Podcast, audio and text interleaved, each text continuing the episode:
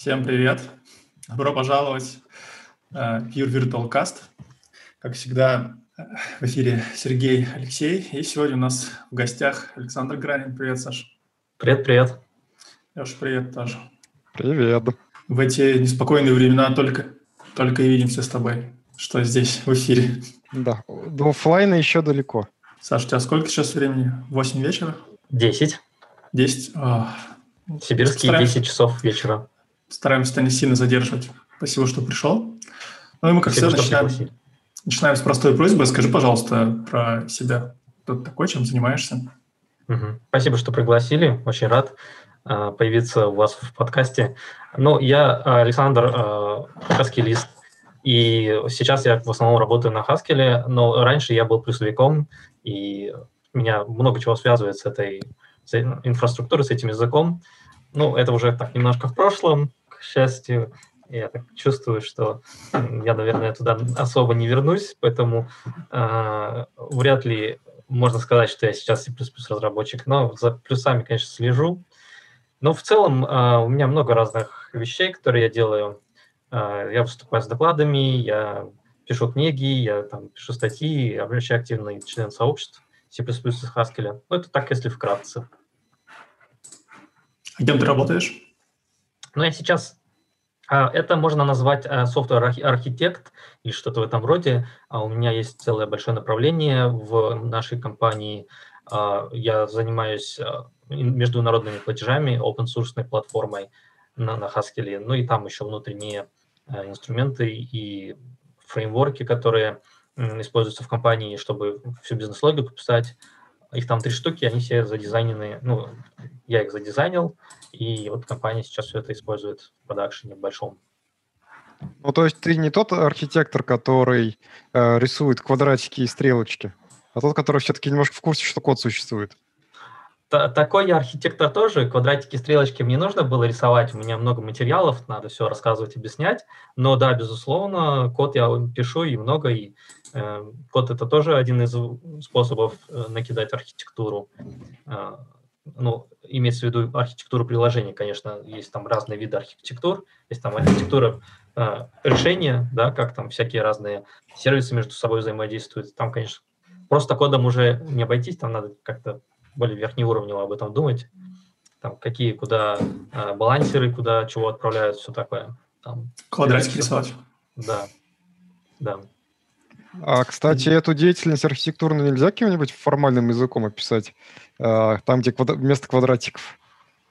Да, можно, но квадратики это тоже как почти что формальный язык. Главное, чтобы правила прописать, как эти квадратики чему соответствуют. Mm-hmm. Ну, по сути, тоже язык формальный. Ну, можно, конечно, просто брать и рисовать от балды. Главное, чтобы люди понимали. На самом деле так и делается в основном. Но я Нет, думаю, есть что же... есть какие-то... Угу. Ну, во-первых, есть UML, а во-вторых, есть план UML. И план UML прям крутой. Нет, как он называется? Когда ты текстом описываешь эти все relationships. Угу. по-моему, ну, да. когда ты, ну, типа, можно э, всякие плагинчики есть, которые генерят. Даже сайт какой-то раньше был, по-моему, сейчас он уже лег, потому что его слишком активно стали использовать.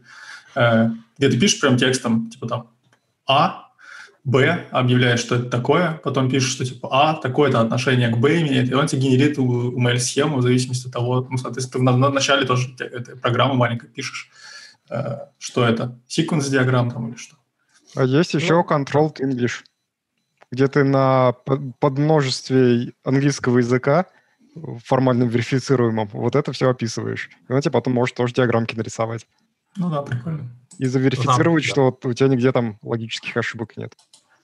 Да. На самом деле систем, которые позволяют рисовать всякие квадратики, их много. Например, IDFX, или как она там называется, да и везде тоже можно что-то генерировать. Но вот вы лично когда-нибудь встречались с промышленным использованием вот этой генерации кода? Не-не, мы не про код, я про диаграммы. Ну, просто ну, Леша спросил про язык. Ну, я все время описываю диаграммы текстом, я не очень люблю рисовать. То есть мне проще э, набросать кусочки кода, где я потом могу править, чем где-то там в каком-то редакторе непонятно мне что делать. Ну, и я пишу, и мне сразу видно, что там. Он же почти сразу генерирует, это недолго. Ну, div потом смотреть проще. Да, div проще смотреть. Вообще, ну, достаточно удобная, на самом деле, штука. Но я не архитектор, я просто рядом стоял. Ну, граф виз есть, вот пишешь декларативно свой граф, описываешь, он тебя генерит. Ну Довольно да, да. популярная штука. Мгм. Мы использовали GraphViz, чтобы э, составить карту э, модулей нашего приложения большого. Э, Получилась паутина огромная и настолько большая, запутанная, что компьютер едва вывозит ее отображение. Но зато было тоже- забавно. У меня такой же опыт. Есть же даже, можно всякие, только не помню, это прям GCC, у меня это какие-то плагины надо ставить, чтобы смотреть там всякие графы зависимости, модули компиляции, там это что- что-то такое, я уже не помню. Ну, для C++, конечно, не знаю, как там с Haskell. Вот. Мы Там даже если тоже. вы брать все системные, то на проектах, где я это пробовал, там просто ну, абсолютно бесполезная схема становится, потому что ты тупо ее отобразить не можешь там все в тексте. Ну, мы тоже такую схему для нашего проекта имеем, даже уже две версии, после рефакторинга и до рефакторинга. Unity на экраны- или, М? Unity И- компиляция или архитектура? А, зависимости между модулями в C++ проекте. Ага. Вот. А, на экран это, конечно, не вылезает, поэтому у нас А0 распечатанный висит на стене в офисе. Нормально, да. Вот. Так что, Да. Ну, это пофильтровать нормально. пришлось, потому что если зависимости между инклюдами Да. добавить, там просто будет такой заштрихованный кружочек. Мгм. Вопросы из чатика уже пошли про LabVIEW. LabVIEW вполне промышленно. Насколько я знаю, LabVIEW — это разве для схем? Я же сказал, что LabVIEW — это для разработки немножко другой. Он там нам в чатике говорят, что семейка умеет граф экспортировать. Да. Что делать с непланарными графами? Ничего, жить с ними. Знаю даже, как на Ну, отвечать. Вообще, это прикольная тема, когда ты по проекту что-нибудь такое рисуешь, но если проект плохо структурирован, а, это тебе совсем не поможет. Если он более-менее структурирован, да, тогда можно на таких графах увидеть кластеры большие, возле которых там куча модулей тусуется, и вот он отдельно так стоит. А, и там где-то еще один кластер, они как-то связаны. Ну, какую-то информацию можно извлечь, но чем больше у тебя а, трэша в проекте, тем хуже эти, эти вещи выглядят. Из забавного, некоторые пакетные менеджеры у некоторых языков, вот я знаю, по крайней мере, для ADA есть пакетный менеджер, вот, у него есть сайтик, и там есть граф зависимости, визуализированный между э, пакетами. Сейчас я скину. Поскольку их там немного, ну, типа, кому ADA нужна, вот, э, то оно вполне читабельно. Сейчас попробую скинуть ссылку. Как обычно, меня покусает, наверное, этот самый. Как его? Конечно. Ну, хочешь, скидывай мне, я, перекину. А да, да- давай я тебе скину. Т- Точнее, даже прямо в наш общий чатик скину в телеграмных. О. И та- Там вот как раз видно, что есть кластеры прям. Поскольку там модулей, ну, в смысле, пакет всего где-то 140 штук, вот, там вп- вполне читабельно. А в чатике, я смотрю, тема зашла. The Oxygen граф есть, Тимур предлагает. Мы все любим графы рисовать, правда? Ну, кстати, да, еще одна тема связанная. Вы когда-нибудь пробовали вашу историю комитов визуализировать? Вот есть такие... Да, да. я- Да, да. У меня Да, причем, спасибо. ну, э, я, мне как-то попадает в последнее время, что я работаю с людьми, которые очень сильно, э, не знаю корректного слова, переживают за то, как выглядит история комитов. Она должна быть всегда чистая и красивая. То есть там реально э, на, на, на предыдущем месте работы там чувак прям, ну, вот даже не знаю, как, как слово, какое слово подобрать, но он прям очень сильно по этому поводу переживал. И то есть, например, мы не могли кланк-формат прикрутить по, по- по разным причинам, но в том числе огромным аргументом для него было, типа, а как это будет выглядеть в истории? Ну, типа, в смысле, как это будет, будет выглядеть, выглядеть? Ну, то есть, там, когда прикручиваешь, вначале он очень много очевидно при формате. Э, И ему это очень нравилось, потому что, типа, это обнулит историю, по его мнению. как-то. Ну, а уж про то, как бранчи там должны выглядеть, это вообще там все должно быть очень четенько, не больше там двух-трех бранчей одновременно в работе, вообще все. Да, Ну, там можно, по-моему, переписывать историю, в принципе, в если очень Конечно, можно. хочется. Прям, чтобы все было красиво, но... Но вот у нас э, проект, когда проходил через это, когда мы ввели правила кодинг стайла, ну да, был один такой мега-коммит на весь проект. Там, на все там несколько миллионов строк кода. Ну, что делать? Нормально. Вы использовали какой-то автоматический форматер, да, и потом, да, вы его, формат. и потом вы его э, используете, чтобы Да. каждый раз перед пушем Ну, разработчик Ну да, да. Хорошая практика, конечно. А, Расскажи, в Haskell такое применяют? Да, безусловно, в Haskell есть штуки три, наверное, автоматических форматеров, и все они очень opinionated, то есть у них э, свое видение. Но два из них можно настроить как-то, а один просто скомпилированный, там, бинарничек, ну, исходники тоже есть. Вот как он запрограммирован, так он и будет форматировать. Ничего нельзя поменять. Причем он называется ормолу, то есть ормолу. И он два пробела по умолчанию отступа делает. Люди такие сидят, сидят, э, кому-то не нравится два пробела отступа, нравится четыре. Они сделали hard fork, назвали его формолу. Я вот не знаю, у меня буквально недавно была дискуссия из серии того, что вот типа мы очень хотим кланг формат, но не можем что-то там настроить. Причем, по-моему, что-то очень странное. Я вот этого вообще не понимаю. То есть, э, по-моему, если ты вот хочешь кланг формат, хочешь, чтобы у тебя было автоматическое форматирование, а это уменьшает боль от... Ты, ну, постепенно, может быть, и надо будет привыкнуть, да, то есть ты его настраиваешь как можно ближе к тому, что у тебя есть, э, что, что ты хочешь. Но не всегда можно идеально. Например, э, вот только недавно, кажется, у меня там появилось как раз на э, одно из замечаний было, что типа мы хотим делать по количеству, значит, первое это буляция идет, а потом пробелы, если есть перенос, типа выравнивание. Ну, то есть, если, например, аргументы типа у функции хотим, чтобы были выровнены относительно друг друга, а, то мы делаем один таб, а остальное добавляем пробелами. Вот раньше такого не было, типа сейчас появилось. Мне вообще плевать. Мне надо просто, чтобы было одинаково, и чтобы я не думал об этом. То есть, мне кажется, у людей, кажется, часто очень как бы сам point вот того, зачем формат нужен, пропадает. И в результате ты как бы платишь э, разработчику за то, что он выравнивает пробелы. То есть, ну, мне кажется, это просто какой-то настолько wasteful подход, просто вот время э, в никуда. Ну, людям хочется совершенства. Так, ты не кинул ссылочку. Как же, как же, я ее вижу. А, а я не вижу. Да, Тимур написал Deoxygen и потом я кинул ссылочку. Deoxygen. Нет, не видно? А-а.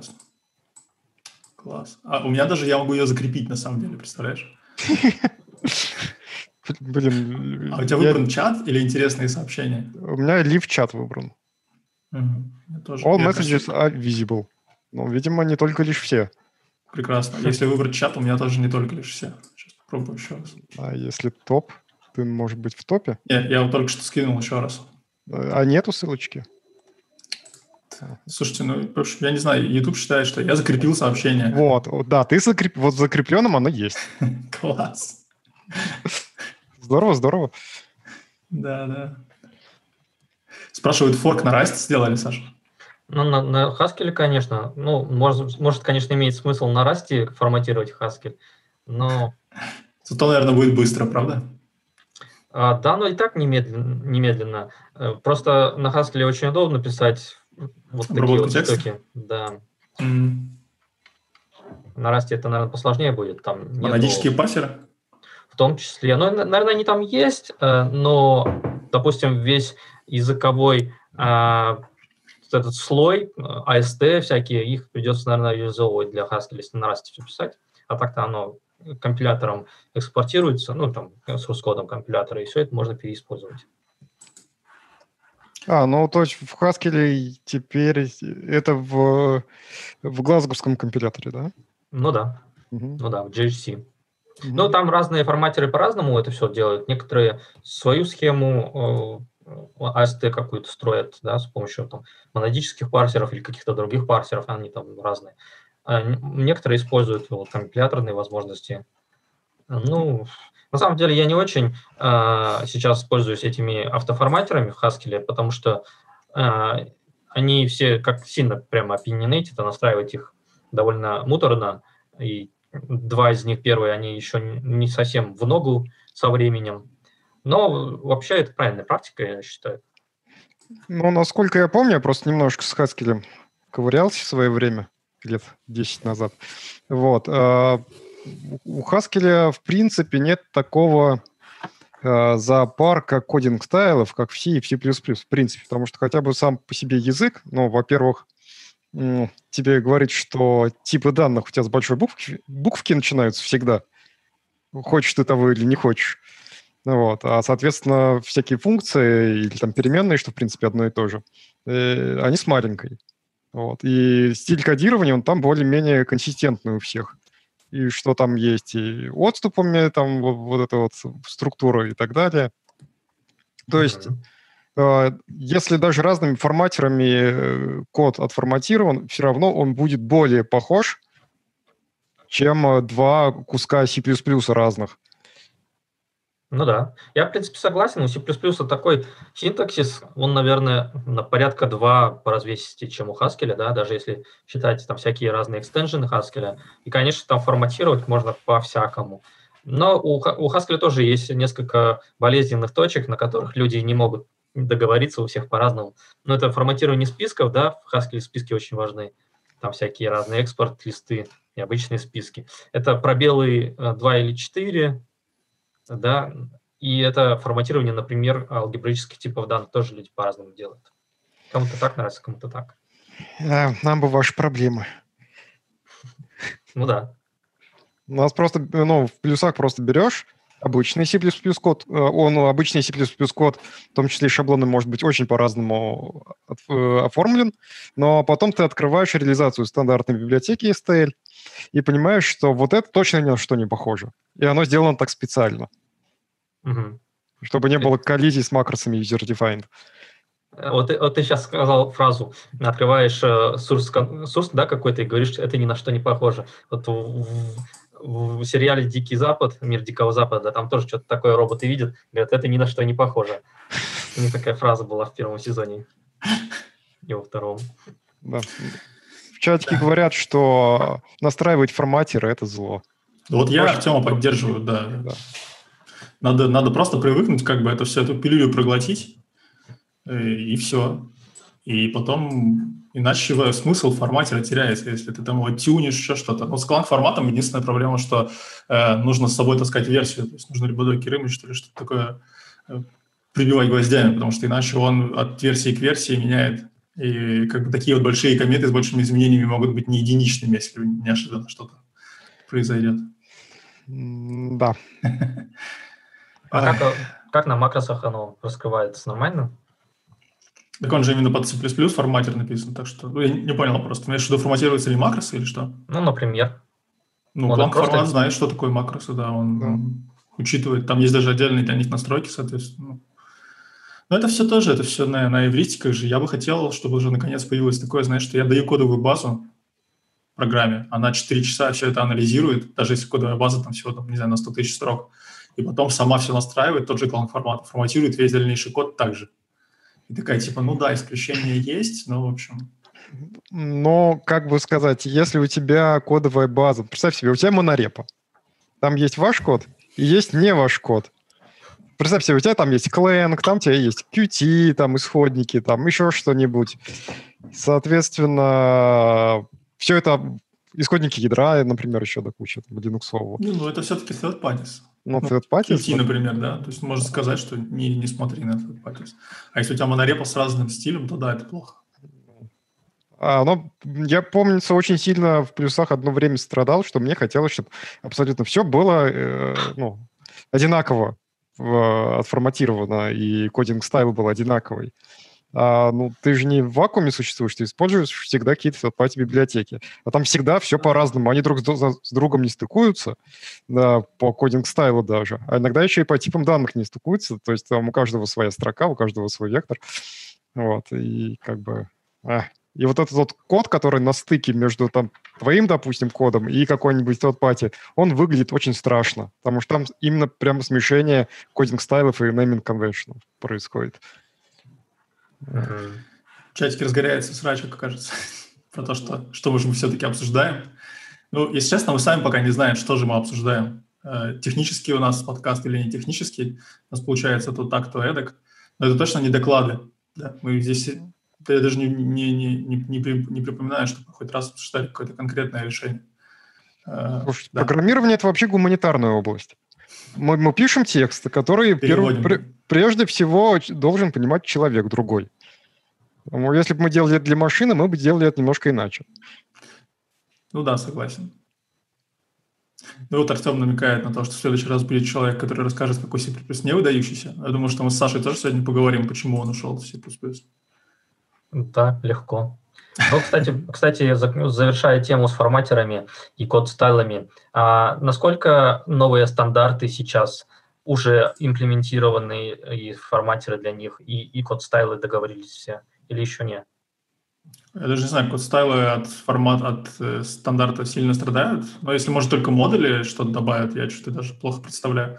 Ну вот э, а в 11 добавили лямбды, да, то есть такие какие-то необычные конструкции только могут что-то изменить. Ну, типа for each. Э, лямбды, кон- концепты, модули. Э, я говорю, ну да, хорошо, C++ 20, да, наверное, надо, да, надо догонять.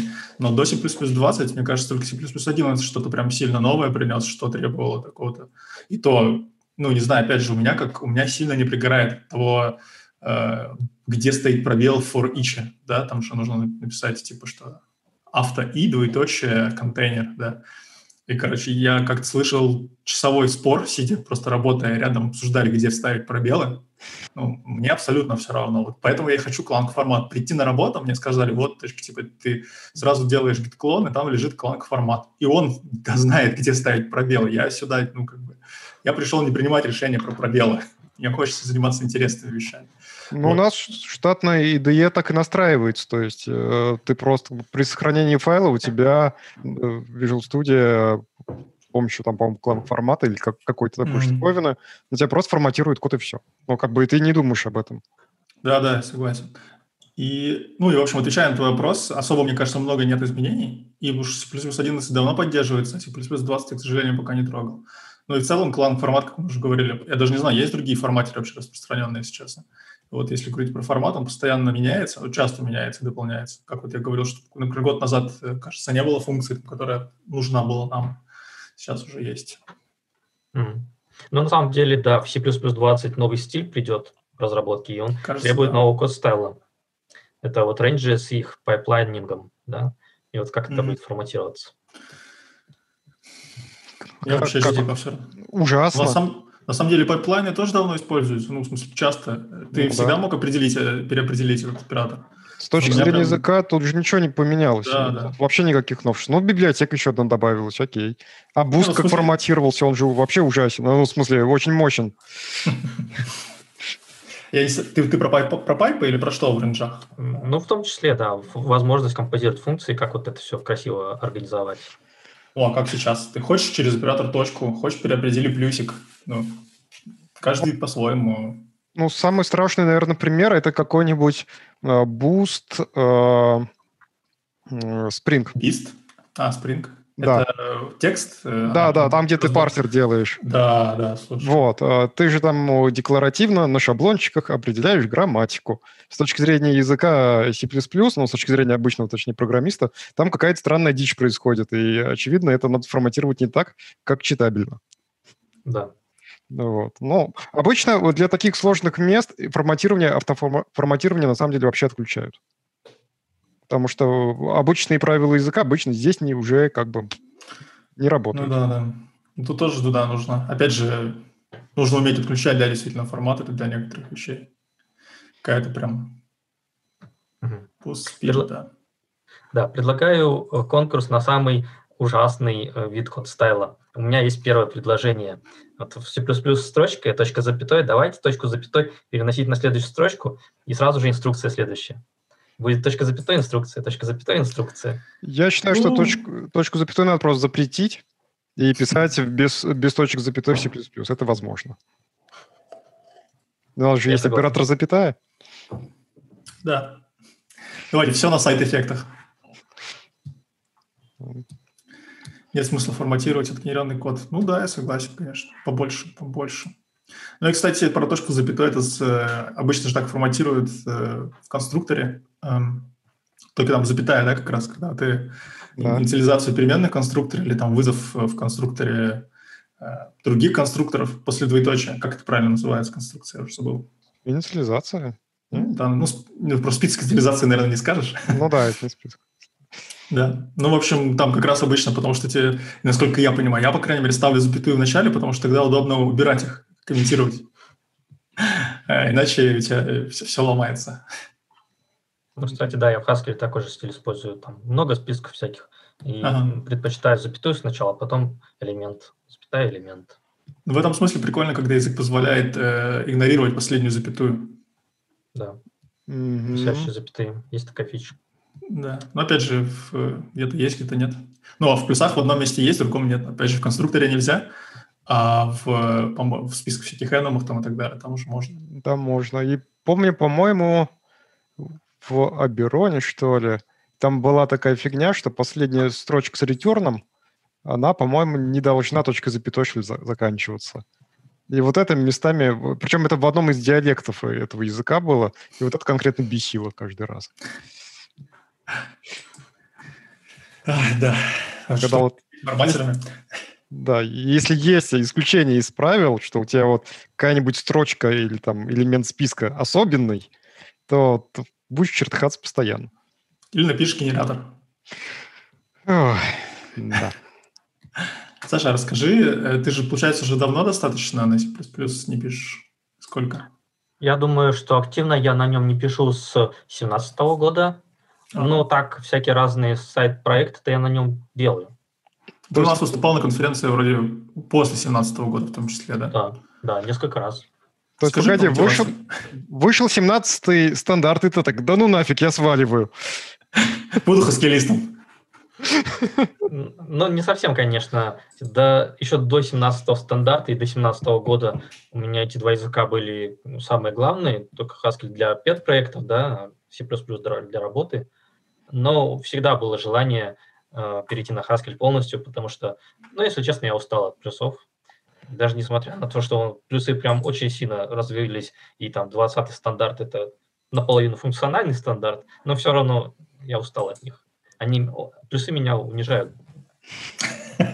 Они всех унижают, Саш, да. Да, но, но кто-то терпит, а кто-то нет. Да, есть такое. Кто-то бросает. Да. Так вот, мой вопрос был, ну, э, какая у тебя мотивация получается при докладах? Ты делаешь доклады не только на плюсовой конференции, правильно? Ну, у меня доклады вообще на много разных конференций, в том числе международных, э, были сделаны. C++ Russia международная конференция. Да, замечательно. Это, я... это, это по умолчанию подразумевалось, что ты делаешь доклады на международной конференции. Отлично. Я, я только рад. А у меня есть несколько метацелей моей всей деятельности. Первая цель – это популяризировать функциональное программирование. Ну, а сама по себе эта цель э, такая. Хотелось бы, чтобы его знали больше. Но встает вопрос, зачем, да? Мне кажется, что это помогает людям немножечко шире смотреть на вещи. Вот. И вторая цель – это популяризировать Haskell. А, ну, тут у нас тоже два направления. Мои плюсовые доклады очень про Haskell и про плюсы одновременно. Это два мира соединенные, да. А мне просто это очень нравится, интересная тема, и все равно я так или иначе ее копаю, почему про это не рассказывать.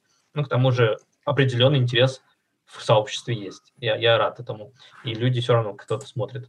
А второе, второе направление – это популяризировать Haskell как таковой среди индустрии. И вот это тоже часть моих докладов о том, как э, на Haskell писать реальные приложения, как структурировать код, какие там э, дизайн-паттерны, принципы и все такое. Вот то, что называется software engineering. И в Haskell на сообществе вот такая вот здоровенная дыра э, была, по крайней мере, э, именно в теме software инжиниринга. То есть люди любят заниматься всякой категорией, да, теорией категорий, да, там какой-нибудь лямбда-счислением, математикой, теорией типов и всего такого, и там какими-то заумными хаскельными фичами, а в Haskell штук 100, наверное, расширений э, в компиляторе GHC, которые добавляют вот какие-то фичи на уровне типов. Это все так вот смешано, там как-то взаимодействует. И это взрыв мозга, ну, примерно такой же, как шаблоны в C++. Хотя я думаю, что Э, они примерно одинаково по уровню сложные, но шаблоны делают, э, покрывают одну часть э, потребностей, и, а хаскельные типы покрывают другую, и они где-то вот пересекаются в некотором месте. А, но это очень все сложно, там на самом деле, там продвинутые идеи на уровне типов, там такая вот есть большая книжка от Пирса про типы, которые я не смог разботанить. И людям это нравится, но я считаю, что это не совсем Э, то, что нужно вот индустрии хаскельной, потому что это все сложно применять на практике, нужно как-то найти этому место, еще фичи все, можно сказать, новые, а вот вы, например, в C++ часто тащите новые фичи, которые вот уже только что заимплеменчены? Смотря какие. Если они что-то упрощают, то, например, э, как только более мощный контекст появляется, шаблоны сразу нафиг идут. Ну, просто мгновенно. Если можно выделить бюджет под рефакторинг, я всегда за. Да. А у вас ну, какие ну, стандарты сейчас в ходу? У нас 17 будем переходить на 20 -й. Нормально. Я на XML пишу. XML? Ну, у меня просто, да, своя боль. Э, у меня, я даже не знаю, 14 кажется, сейчас. Но постепенно в сторону 17 движемся. Mm. Вы на XML какие-то DSL пишете, да? Или просто конфигурацию?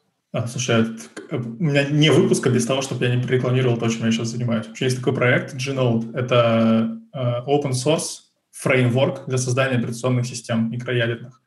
Типа NextGen, Capability-Based Security. И вот как раз ты вот это Capability-Based, ты ядру в самом начале описываешь на XML, что ты вообще запускаешь. Ну, то есть, по идее, ты можешь просто запустить пустое ядро, вот. Но по-хорошему тебе нужно сконфигурировать, сказать, например, что типа вот тут есть файловая система, и ты можешь, например, на первый процесс э, э файловую систему делать. Вот. А можешь там как-то шарить их. Можешь э, сделать так, чтобы у тебя процесс ничего не умел, только там, например, есть отдельный компонент, который таймер, который просто периодически что-то там говорит. Типа, ну, там, и там, соответственно, есть э, описание interprocess communication и межкомпонентной коммуникации, есть parentship relationship, в общем, и client-server relationship.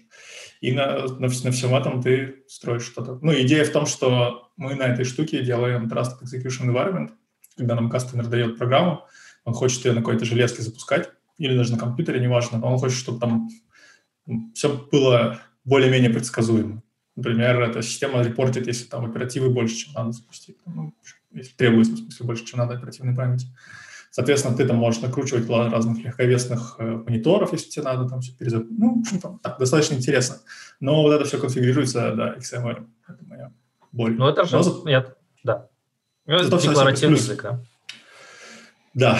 И просто XML, в частности, он, ну, так, такой, мне кажется, слишком э, многословный. То есть я бы предпочел декларировать декларативный язык в стиле Ямля. Ну, мне кажется, мне он как-то ближе. Зато Кстати, да. из скобочки. Да, и вот это, именно это меня больше всего не нравится. Ну, кстати, вот есть надежность. история одна. Uh, у нас тоже был XML uh, для, для того, чтобы uh, собирать правила классификации документов. И этот XML был очень развесистый такой, не совсем типизированный, что добавляло сложности, там гуиды надо вставлять, чтобы на какие-то другие элементы сослаться.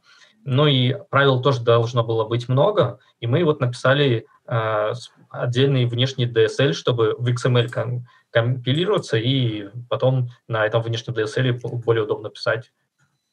Да, я сейчас что-то в этом роде думаю делать, но просто, к сожалению, других задач много, и этот проект контролирую не я, ну, в смысле, как сказать, мы используем open source проект, то есть что-то делать.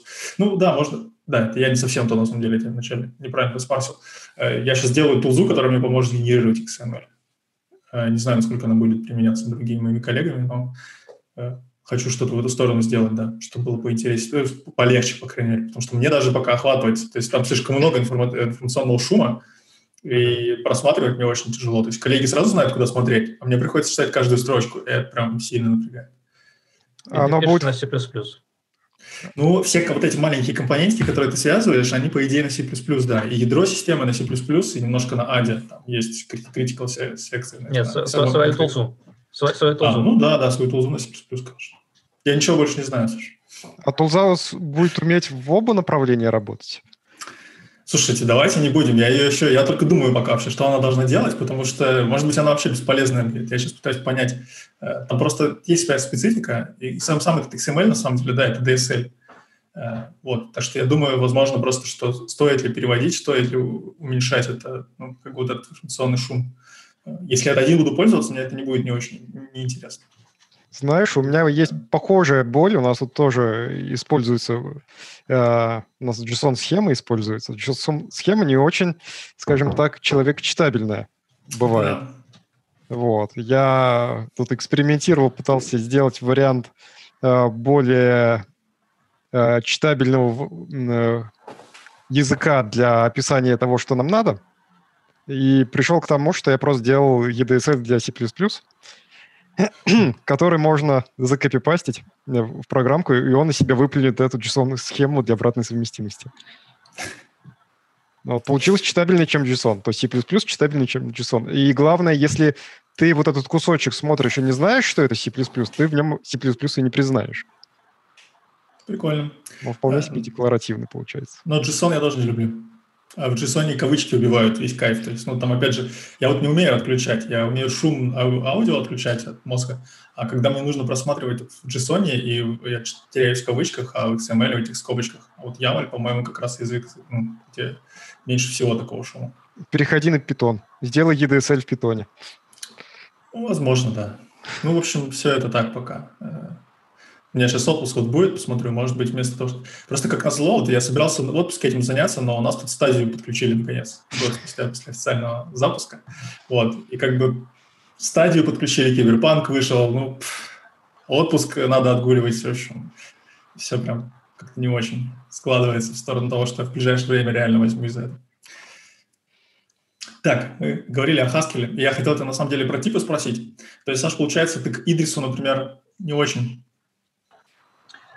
есть, есть целых три языка, в которых э, происходит research на уровне типов. И Идрис один из них. Есть еще Кок и да, Агда. Ну, да. Согласен, я да. их...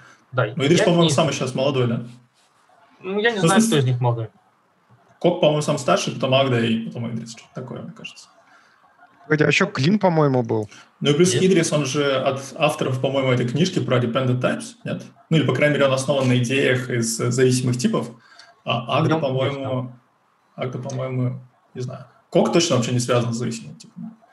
Там ну, я, а, я не совсем знаю, кто из них Агда или Идрис, но в каком-то из них действительно есть зависимые типы. И у Брагилевского есть целый курс по Идрису, ну, по-моему, по Идрису как раз, вот, где он рассказывает, как там вот эти зависимые типы э, использовать. Это выглядит прям как Haskell, только, только Идрис. Но в Haskell такого, например, нет. А, может быть, когда-нибудь. Есть сайт э, Learn Idris, кажется, где можно прям поиграться. Там есть несколько упражнений, и можно прям в браузере выполнять что-то, ничего там не ставить. А у Haskell остались какие-то живые имплементации, кроме глазговского? Нет, по сути, не осталось. Говорят, есть одна а, живая имплементация приватная в каком-то банке, там они пишут mm-hmm. свой компилятор зачем-то, но что там происходит, никто не знает. Просто 10 лет назад там были еще альтернативные интерпретаторы, по крайней мере. Вот, они всего, всего, всего не умели, но умели, в принципе, плюс-минус достаточно. Ну, вот. А сейчас, видимо, хакс, да. Да, да. Сейчас, видимо, э, глазговский компилятор настолько далеко ускакал со своими со всеми расширениями и так далее, что уже ну, все. Скажите мне, а как там вообще Haskell как развивается? Это стандарт? Там несколько компиляторов, как они между собой синхронизируют? Haskell 98, по-моему, есть, или какой-то там типа а стандарт был когда-то. Типа ISO или там? Да, был стандарт Haskell 98, еще да. Haskell Report 2010, 2010. 2010. Угу. И это считается стандартизированным Haskell. Была попытка сделать стандарт Haskell 2020, и в этом году он уже должен был быть зарелизен, но, похоже, там какие-то внутренние проблемы у группы, которая этим занималась, они как-то не, не смогли это а, поднять и реализовать. Ну, Брагилевский, кстати, туда тоже в эту группу входит, в комитет по стандартизации. Это все заглохло, но в Haskell сейчас есть другая э, инициатива, и, возможно, она возьмется за эту тему. Вот буквально месяц назад появился, появилась Haskell Foundation, это по типу растовской, а, которая берет шефство над всеми разными частями экосистемы и комьюнити, и будет представлять интересы комьюнити Haskell во внешнем мире. И вот они сейчас хотят сделать а, выпуск GHC 2021 и так зафиксировать какой-то набор а, фич, их там дофига, но какой-то набор фич хотят зафиксировать. Типа вот пока стандарта нету, можно вот их использовать. Слушай, а мне всегда любопытно, но стандарт его же принимают не просто так, чтобы он был и повесить его на стенку, а с какой-то целью. Когда у тебя много имплементаций, понятно, зачем стандарт, но когда у тебя только одна имплементация, какой смысл в стандарте в принципе? Потому что все равно... Сейчас тебя... одна. А, она одна осталась. Ну, То есть их значит, было много, она... нужен был стандарт. Стала одна, стандарт уже, кажется, не нужен, потому что у тебя референсная имплементация, и она же и боевая получается. Если Это, подожди, а если кто-то захочет еще одну? Да. Есть как минимум две причины, по mm-hmm. которым э, стандарт нужен, даже если одна только имплементация. Первая причина, очевидно, что... Ста... Ну, если бы. Я бы сказал, стандарт нужен, и давайте делать. А первая причина – это стандарт – это способ коммуникации с внешним миром. Мы показываем, что наш язык не просто так где-то там болтается в облаках, он существует и развивается. И люди, они же не знают, что в Haskell происходит, если так вот смотреть сверху, то, ну, копошатся там где-то эти хаскилисты на мелководье, и их не видно совсем. А если есть стандарт, вот он камень лежит, как э, когда его положили, и все об него запинаются, и он у всех на, на устах. И вторая причина, что есть гарантированный набор фич, которые должны работать вот так, никогда больше не сломаются. Или если сломаются, то это должно быть отражено каким-то э, разумным образом, да, в следующем стандарте, например. А сейчас, если стандарта нету на, на фиче, ну, никто не говорит, что они будут вот так же продолжать работать. Ну, будут как-то, а может, не будут, завтра вот перестанут. Вот. Ну, с другой стороны, стандарты это тоже никак не гарантирует. То есть, ну, ну, то есть это хорош, это как, э, как штандарт, в смысле флаг. Что типа, да. вот мы, мы, мы есть и что-то хотим.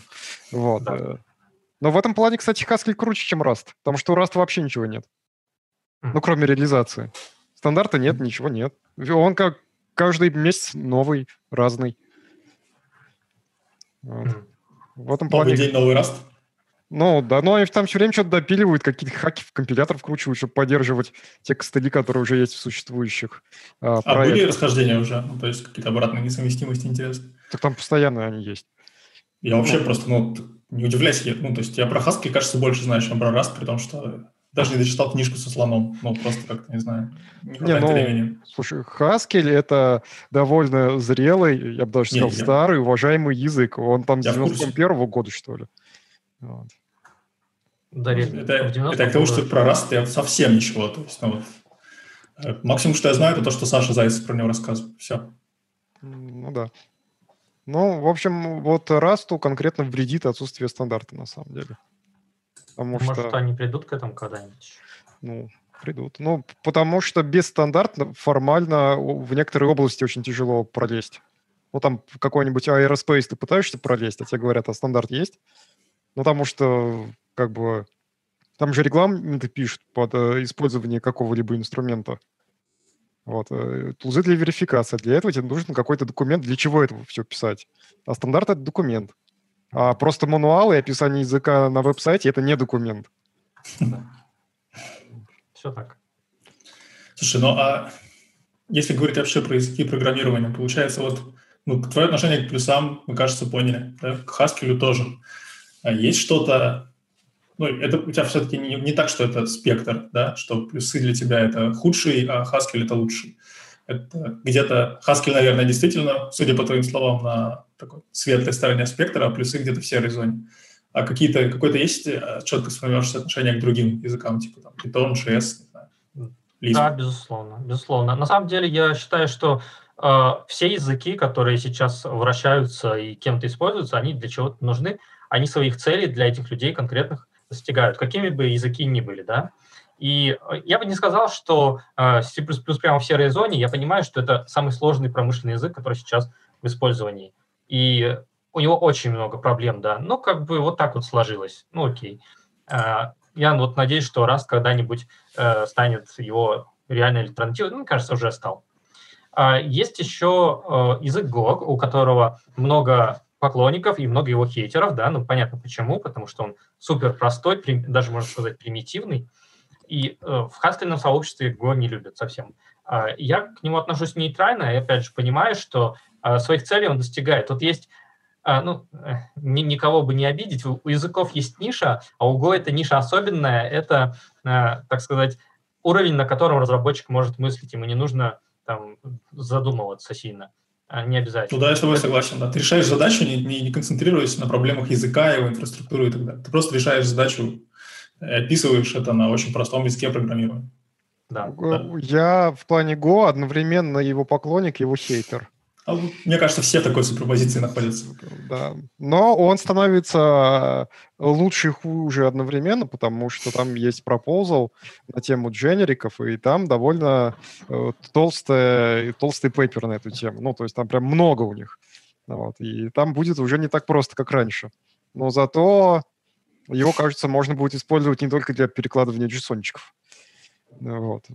Как самое интересное, не знаю, я в мое использование Go, к счастью, заканчиваю, или не знаю, может быть, не к счастью. Мне очень нравится, что там э, богатая развернутая инфраструктура, и есть очень много, ну, во-первых, есть рефлексия, да, про, которую я как программист как раз вообще не касаюсь. Но люди, которые разрабатывают библиотеки и тулзы, могут ее использовать. И все, что мне приходилось делать, это описывать э, структуру данных протокола на каком-то, причем, по-моему, на Go же описывать а потом генерировать все. Там, сервер, который перекладывает json клиент, который умеет это делать там, и так далее. И тулза сама была на Go написана, и вообще там, ну, как, не знаю. Слушай, я не знаю, как оно сейчас там с рефлекшеном, но когда я это использовал, а, я использовал это тогда, когда там не так было хорошо развита инфраструктура и не так много было библиотек. Это был там типа 11 год где-то, 11-12. Вот, а закончил я всем этим заниматься в 14 Вот. Я рефлекшеном пользовался сам для сериализации своих структур. И я могу сказать, что он работал довольно тормозно. То есть, э, если переложить э, старообрядным плюсовым методом ручками данные и сгенерировать там, грубо говоря, JSON, это работало существенно быстрее, чем через Reflection. Ну, просто, я не знаю, на 4 порядка, наверное, быстрее. Ну, Прям. видишь, я, я работал в таком проекте, в котором мне даже ну, не нужно было на эту тему запариваться. Мне нужно было, чтобы это заработало, угу. и все. Ну, и чтобы это просто всегда работало. Угу. Надежность важнее скорости и вообще, и не знаю. Я думаю, что там до сих пор не измеряют, до сих пор это все работает. А, слушай, а меня, меня на самом деле, естественно, больше интересуют языки, которые классически относят к э, функциональным. То есть, как мы знаем от э, Ивана Чукича, C++ вполне себе функциональный язык, mm-hmm. да, он, в принципе, мультипарадигменный. А, какие-нибудь по классике, типа Lisp, F-Sharp, ну, F-Sharp, не знаю, сколько классики, там, скалы, Почему ты не выбрал их? Почему Haskell? Ну да. Почему не OCaml? Да, OCaml. А, я думаю, что нет смысла брать OCaml, когда есть Haskell, хотя бы потому, что в OCaml все плохо с мультитредностью. И зачем он? Ну, он, говорят, быстрее компилируется значительно и вполне себе эффективный код производит. Но э, я не считаю, что его нужно использовать, если есть Haskell. Там конкуренция в Haskell божественная просто. Знаешь, вот, но... на чем я закончил общение с Акамлом? Когда Понятно. я увидел, как он обращается с целыми числами. Там mm-hmm. под garbage collection один бит откусывается. И у тебя получаются целые числа не 32-битные, а 31-битные.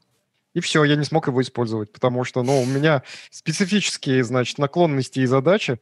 Мне хотелось картинку, знаете ли, а каждый пиксель — 32 бита. Вот, и я не придумал, как туда это дело а, аккуратно поместить. Ну, и все. Ну, то есть, понятное дело, что там это сделать можно, ну, как и в любом промышленном языке, всегда есть какие-то обходные пути. Но вот, я не был готов снова вот туда вот в C лезть из такого прекрасного языка. Поэтому я просто взял C++. Момент. Понятно, да. Выбор настоящего пролетария. Да. Кстати, в, ча- в чате спрашивают э, два вопроса, нас задают. Насколько хорош-плохо F-Sharp по сравнению с Haskell? А у F-Sharp сейчас вышла новая версия э, после длительного перерыва, насколько я помню, в F-Sharp номер 5. И там туда что-то много интересного добавили, но что конкретно туда добавили, я не в курсе. Вот хотел посмотреть. Ну, в принципе, такой OCaml для .NET, и люди, в принципе, его используют. Я думаю, что нормальный язык. Не, не очень популярный, Э, но, может быть, э, Microsoft обратит на него внимание, они долгое время что-то забивали на него, но сейчас вроде снова начали подтягиваться. Там, там много чего есть, что есть в Haskell.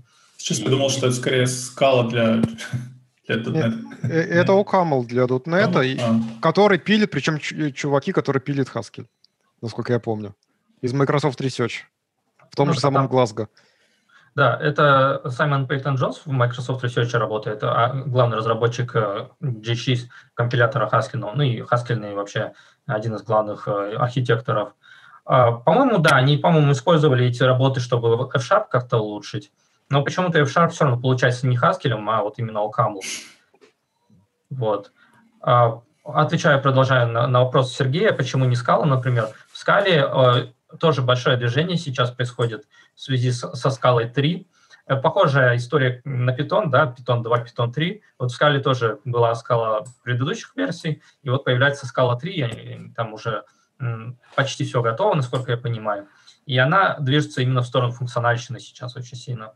И там можно делать все то, что на Haskell можно делать, немножечко, ну, за исключением, конечно, продвинутых вещей на, на, на, тип, на уровне типов, они там различаются, эти два языка. Но в продакшене, например, вот этот набор фич у Scala и у Haskell, функциональный Scala и у Haskell очень похож. Э, но почему не выбрал? Ну, на самом деле, имеет смысл, да, имеет смысл Scala подизучить. Э, но Haskell приятнее по синтаксису, мне кажется, более функциональный. Все эти скобочки C-подобных языков мешают немножко писать красивый функциональный код. Вот. Мне в Haskell нравится, что он не объектно-ориентированный. Потому mm-hmm. что OCaml, F-Sharp, Scala, они с ООП заигрывают, потому что F-Sharp искали деваться некуда, потому что F-Sharp живет в объектно-ориентированном .NET с ну, шарповыми да, да. библиотеками. Логично. Scala тоже деваться некуда, вокруг одна сплошная Java. Вот. А Camel... Как жить? Да, а Камл живет так, потому что в определенный момент э, ООП стало модным. Вот. Ну и решал там не, некоторые проблемы. Там с Гуем, там со всеми делами, когда еще не было развито...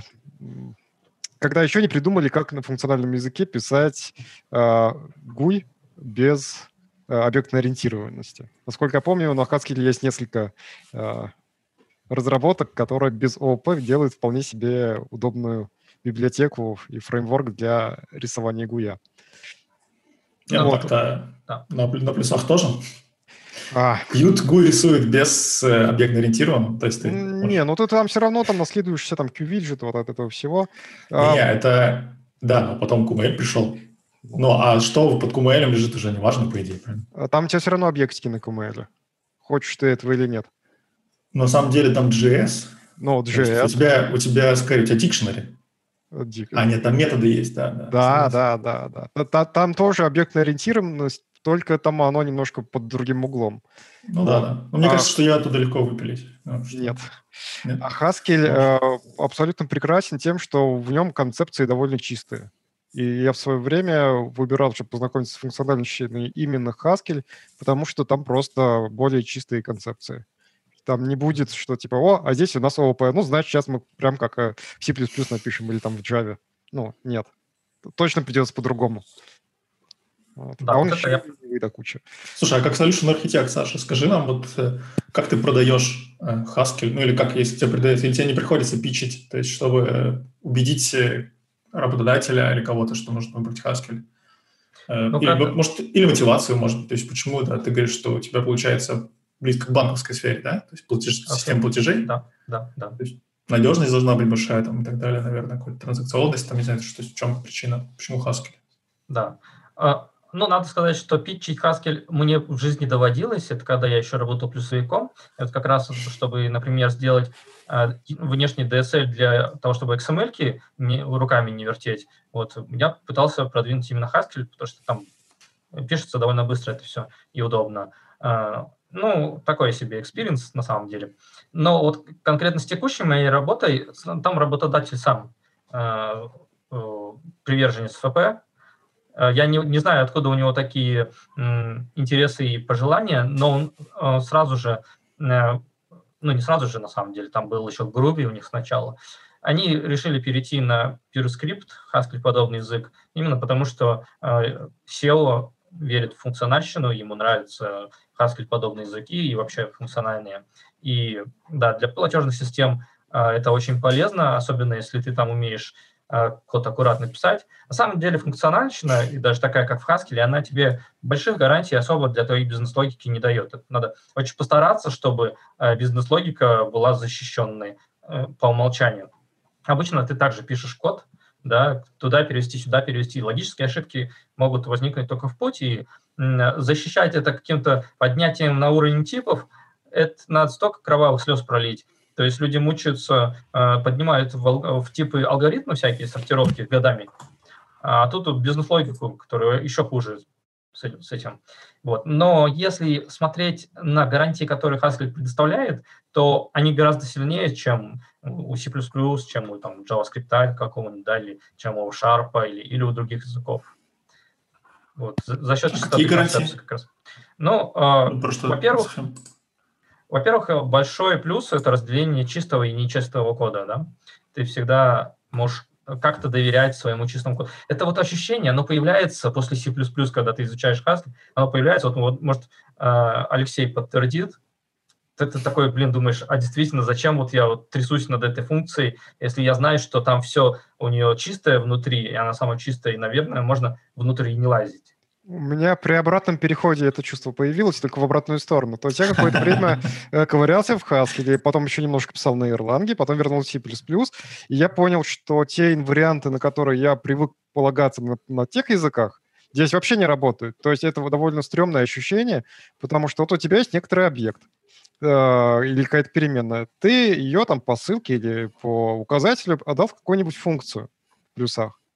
Функция что-то сделала. Там даже ты константную ссылку можешь передать, без разницы. А на следующей строчке в своей же функции, вот в этой, ты не можешь быть уверен, что у тебя э, все осталось как прежде, что тебе только вернули результат. У тебя любые глобальные переменные могли измениться, у тебя потроха, ну пусть даже сами потроха этого объекта не изменились, но там могут быть ссылки или указатели на что-то еще вот ссылки, указатели, вот эти вот именно поля были защищены, а на, на кого они указывали, это все могло уже поменяться. И все, и ты сделал буквально один шаг в программе, а ты уже не знаешь, что у тебя происходит, ты не знаешь состояние. И это довольно... Ну, я не знаю, как это объяснить, но тут понимаешь, что э, ты на это полагаться не можешь, тебе это надо проверять. И что потом кто-то что-то изменит в коде, и ты опять на это не можешь полагаться, что все твои выводы, которые ты в дебагере сделал сейчас, они уже могут быть неверны. Вот. Это mm-hmm. довольно, ну, я вот прям это прочувствовал. Да. Это очень интересный эффект на самом деле. И его действительно словами не опишешь. Но на C++ тоже можно писать вот точно таким же образом. Там const уходишь, да, и у тебя появляются какие-то гарантии. Const это слабая гарантия в том плане, что компилятор может сказать, а, я не могу, а, и ну, да. тебе ничего не сказать, и будет выполнять это в рантайме. Ну, в целом ты никогда же не можешь гарантировать, что функция, которую ты вызываешь, не меняет какое-то глобальное состояние. Правильно? Вот в какой-нибудь функции воткнули print, и все, ну, у да. тебя глобальное состояние поменялось.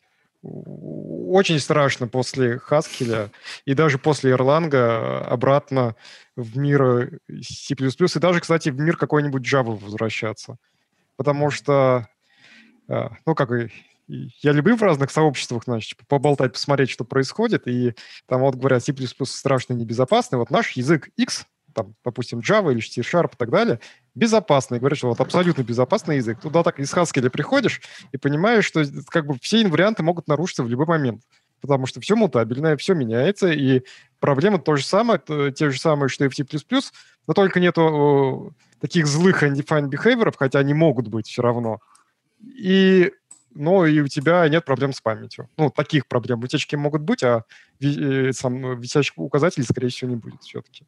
Хотя это тоже возможно.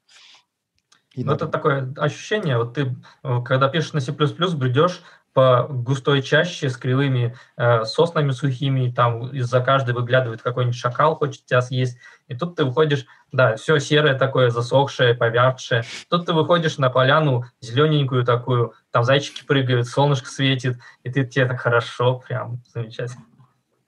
Но... Что ж такое есть, но это undefined behavior называется. Да, в плюсах ты можешь выйти на такую полянку, тебе будет казаться, что все хорошо, а под ней такая большая страшная яма, и ты уже туда начинаешь проваливаться, только ты этого еще не знаешь. Вот, потому что ты пока шел почаще, на веточку наступил, на одну. Вот. И, кстати, в Расте то же самое. Если ты можешь что-то нарушить в unsafe блоке, а потом у тебя свалится в сейф блоке. Mm-hmm. Слушай, а расскажи, за что, ну, чем ты платишь за это ощущение? А, ну, безусловно, если мы будем сравнивать с C++, то это гораздо меньшая производительность кода. Ну, если мы будем делать правильно все на C++, то равных ему, наверное, может, 2-3 языка, 1-2 есть, но это точно не Haskell. Да. А чем я еще плачу? Ну, на самом деле трудно сказать. Меньший контроль над низкоуровневыми вещами я не могу структуру как-то э, более грамотно в памяти расположить, да, без, без очень хитрых копаний в потрохах. У C++ там ты это просто можешь определить структуру, там как-то ее поменять, там как-то упаковать, да, с помощью прагмы или еще очень хитрости всякие есть. И это валидные легальные хитрости, там открываешь мейер, сочетаешь про них. В Haskell такого нельзя сделать. Ну, и ты такой, ну ладно, что, ну, как, как есть, так есть, но это жрет память. Ну, ну ладно, не, наверное, не сильно. Для типичных веб-бэкэндов, допустим, это нормально. А если я захочу какую-нибудь, не знаю, нейросеточку описать, ну, я, наверное, не буду брать Haskell, я, например, возьму Rust. Вот, или, или что-нибудь такое. Понятно, интересно. Ну и самый животрепещущий вопрос. Я не хочу быть, конечно, притворяться тудем, но мы с тобой часто обсуждали зарплаты.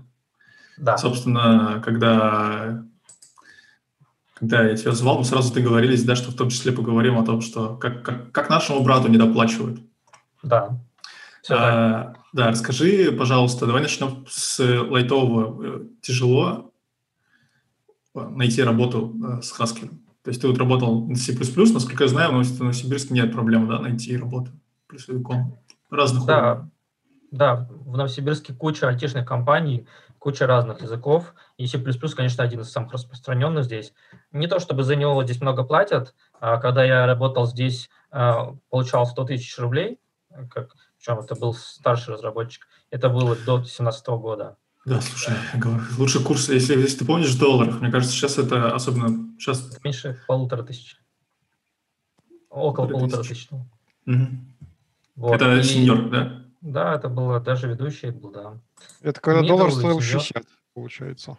Ну, короче, давайте, я, я не знаю, мне кажется, обсуждать зарплату в долларах – это законно в наверное, Российской Федерации. Платить ее в долларах незаконно, производить товарно-денежный обмен незаконно, обсуждать зарплату, мне кажется, законно. Просто сейчас, э, за последний год, по-моему, рубль сильно достаточно упал. Угу. По-моему, процентов на 20, что ли.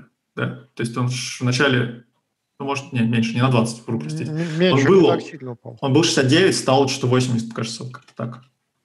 Угу. Сейчас мы спросим у Гугла. Значит, товарищ Google говорит, что 17 декабря он стоил 62 рубля, а, значит, да, а 17 декабря, 16 декабря этого года он 73. На самом а деле, там, там э, в середине лета началась девальвация, даже в начале лета она такая шла, до 80 надо поднялась, ну, 79-78 там было рублей за доллар. Сейчас она к Новому году очень сильно спустилась, но я не знаю почему. Может быть, люди ломанулись э, покупать доллары, там, за границам покататься, какие еще открыты. Но вообще... Я думаю, люди не, не с этой целью покупают доллары в этом году, Саша. Ну, в том числе, да. Но доллар, кстати, тоже падал. Это прям вообще да, очень сильно. Ну, и тем не менее, да. Получается, ну, допустим, полторы тысячи э, USD э, в senior-программист в Новосибирске в 2017 году. Да. А, а были ли вакансии прямо on-site? Ну, в, в Новосибирске, вообще в России, как по твоим оценкам, есть работа для Haskell-программистов? Оффлайн, так сказать. Сейчас очень существенные подвижки произошли. Я считаю, что, да, даже не считаю, это невооруженным глазом видно. Количество вакансий последнюю осень, вот это вот, как-то резко возросло, там постят чуть ли не на каждой неделе по несколько штук. И в России есть фан-сайт, в России есть биокат, например, где э, люди на Haskell вращают белки. И mm-hmm. еще у них там биок-сервисы, да, какие-то внутренние и не очень внутренние. Ну, там, э, для своих корпоративных клиентов, видимо. А, есть еще он-сайт э, на Haskell, э, ну, компании несколько таких в Томске, в Москве, и там, ну, в общей сумме, наверное, хаскелистов 20, 30 или даже 40 работает. Вот. Есть э, образовательный проект на Haskell, такой, как я понял, полугосударственный, для школьников, там можно проходить всякие разные курсы. И тоже вот недавно начал, только где-то полтора года он только существует. Ну, вообще сейчас, конечно, удаленка во все поля. И вот ты спрашивал, сложно ли найти работу. Ну, тогда работа меня сама нашла в 2017 году. Я просто был зарегистрирован на Upwork, и у меня там был профиль, он лежал, и вот на меня вышел мой текущий работодатель, у которого я периодически работаю. Э, и на самом деле вот индийские компании, да, для платежной JustPay, они платят э, европейским разработчикам европейскую зарплату. То есть, а вы нанимаете? Да.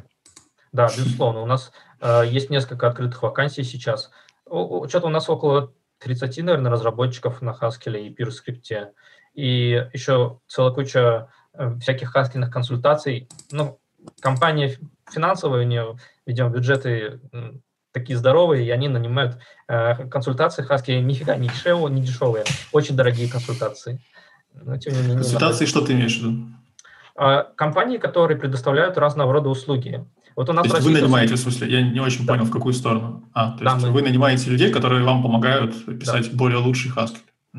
Да, да, в каком-то смысле это тоже. Ну, в России такой практики почти нету, да, консультации, внешний человек, зачем мы его будем привлекать, да еще Нет, денег, наверное, попросит. Вполне есть. Есть. Как, да, ну, то есть, э, ну, у меня, как, когда я занимался конференцией, после каждой конференции приходили люди, спрашивали, кто у нас. Ну, по сути, это мастер-классы, да, часто, ну, как бы, как частный случай такой консультации. Как вариант. Это, как вариант. Да. Э, то есть более общий. Но бывали и искали как раз просто общую консультацию консультантов. Вот. У нас не очень распространены наши местные, то есть у нас такой, такая модель бизнеса, даже как частного, да, не распространена. У нас, например, Райнер Грим тот же, у него сейчас это основной источник дохода.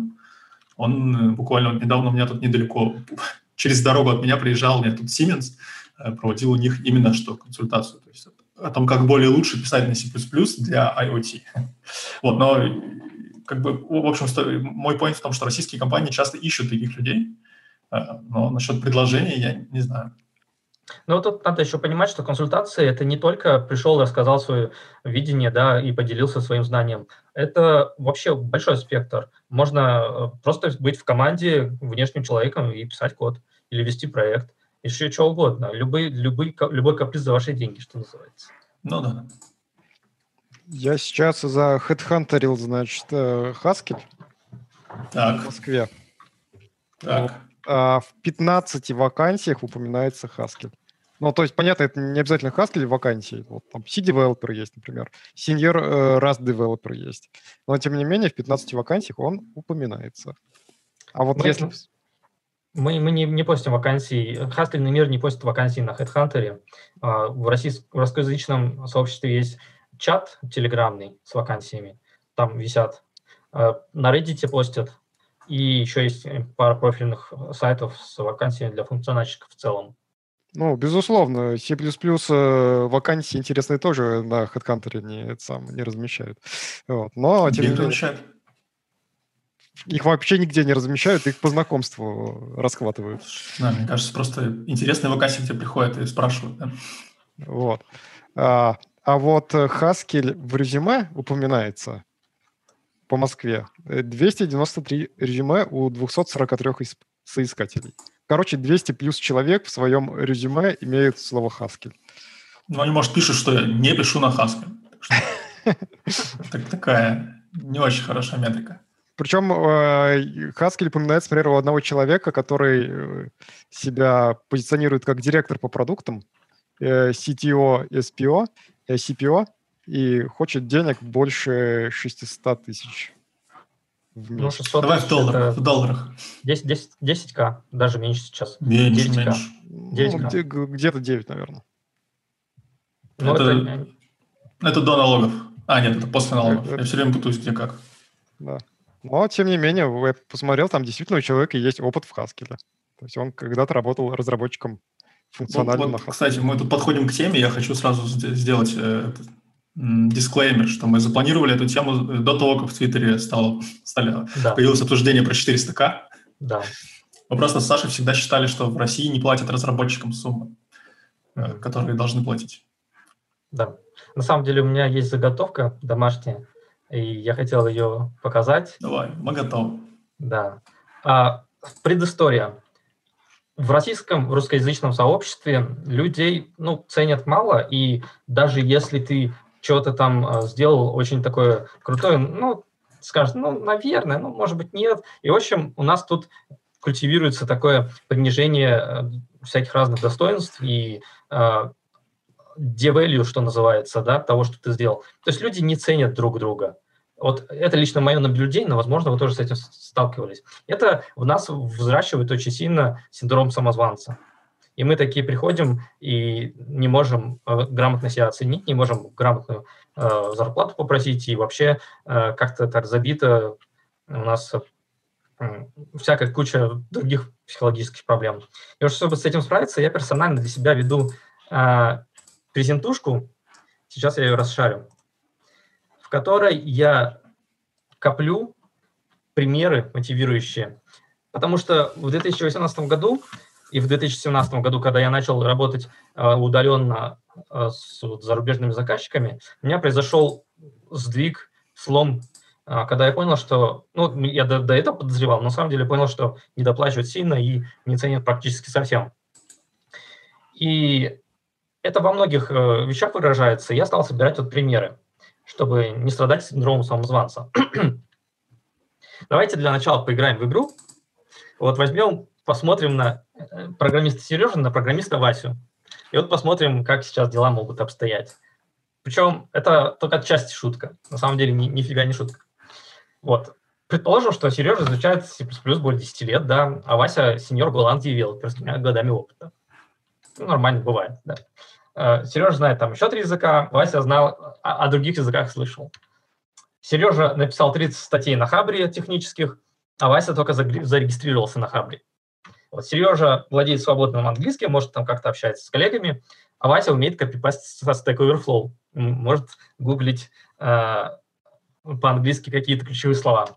У, у Сережи очень широкий бэкграунд, а Вася умеет в REST API. Нормально, да? Так тоже. Сеньор Golang девелопер, наверное, умеет в REST API. А э, Сережа, у которого 10 лет опыта, у него должен быть широкий бэкграунд.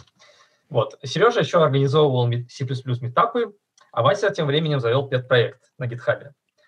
Можно э, да. один, э, одно замечание? С точки Давай. зрения бизнеса Вася выглядит э, полезней. Вот. Не занимается всякой фигней, э, слишком много не думает, а быстро копипастит в продакшн. Вот. Вот, ты начинаешь понимать, да. Сережа еще ведет C++ подкаст, а Вася пару раз коммитил в свой пет-проект на GitHub. Сережа весьма известен в русскоязычном сообществе, ну, а Вася продолжает коммитить в GitHub, и все, что он накоммитил, было просто несколько строчек в readme. Вот, Сережа – это организатор всероссийской, и даже, как мы выяснили, не только всероссийской, а международной C++ конференции, а Вася просто на них бывает, как участник.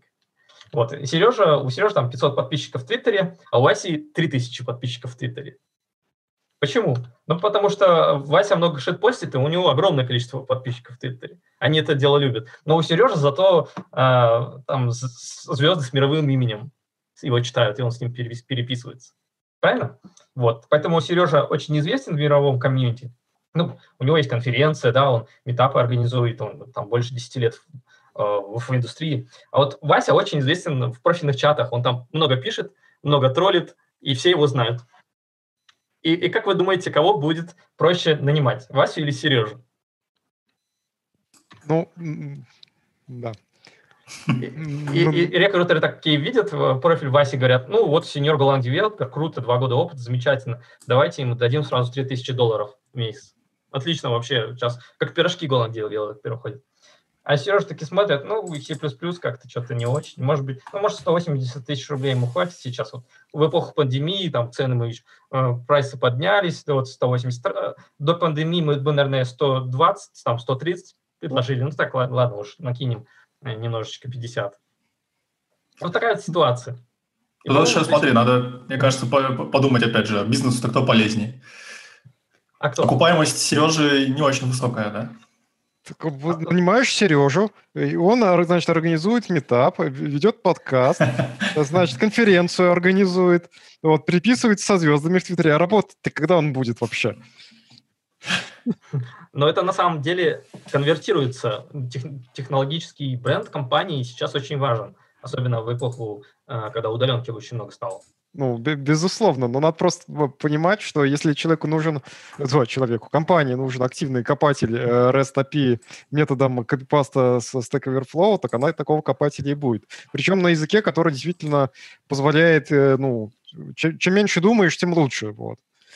Ну, в этом плане Go, да, хороший язык, позволяет копать. Потом, правда, это рухнет рано или поздно, но до этого успеет нанести не, не, некоторую прибыль. Да, я думаю, что Саша еще не закончил со своим поинтом. Да. Так да. Мы замечания за это высказали просто так по, по Да, это правильно, это нормально. Но никто же не говорит, что Сережа меньше коммитит кода. Сережа это все делает, возможно, в собственное время, и э, кроме того, он эксперт, и эта компания должна уметь конвертировать, она должна ему предложить какую-то соответствующую должность, которая позволит компании там, продвигаться, да, не, не, чтобы проект не умер там, через два года от какой-то глупости э, в C++ коде. Правильно? Поэтому э, эти скиллы, на самом деле, они значительно относятся к софт-скиллам, но софт-скиллы сейчас важны. как никогда. Технически подтягиваются. А вот связи с, со звездами мировыми, и там все такое, это все можно а, использовать. Пригласить лучших, когда есть какой-то большой проект. Очень. Там, кинуть клич, у нас такая замечательная вакансия. Да? Ну, конечно, спорно, я согласен, неоднозначно. Ну, давайте, наверное, продолжим тогда. Все-таки у меня тут еще много чего есть. А, сразу дисклеймер, я это все а, делал по публичным источникам. Это а, люди, которые пишут в чаты, там, в Твиттере и все такое. Вот. Сразу ссылочка на мою статью про рынок ИТ в России по-честному, которую в 2018 году я написал. И вот все эти концерны высказал, что у нас тут очень токсичная обстановка, и людям мало платят. Тогда мне в рекрутерских чатах э, рекрутеры пишут, писали, да ну ерунда какая-то, врете вы все, не, нету таких зарплат, э, это все неправда, и вот 100 тысяч рублей – это нормальная зарплата сеньора. Но что странно, эти рекрутеры, которые мне писали, они так пишут, пишут, потом исчезнут, потом появятся, потом исчезнут, и другие приходят. Все говорят, ну нет, ерунда какая-то, это все не так, это все неправда. Таких, таких вакансий нету. Но мы же говорим не про вакансии для каких-то джуниоров или мидлов, да, мы говорим про вакансии для состоящихся разработчиков, что, про, про то, что разработчику есть куда развиваться не только по скиллам, но и по зарплате, что э, старший разработчик – это не просто слова, которые дают за два года опыта чем, в чем угодно. Вот, поэтому, ну и к тому же есть куча вот личных примеров, что это все э, не сказки.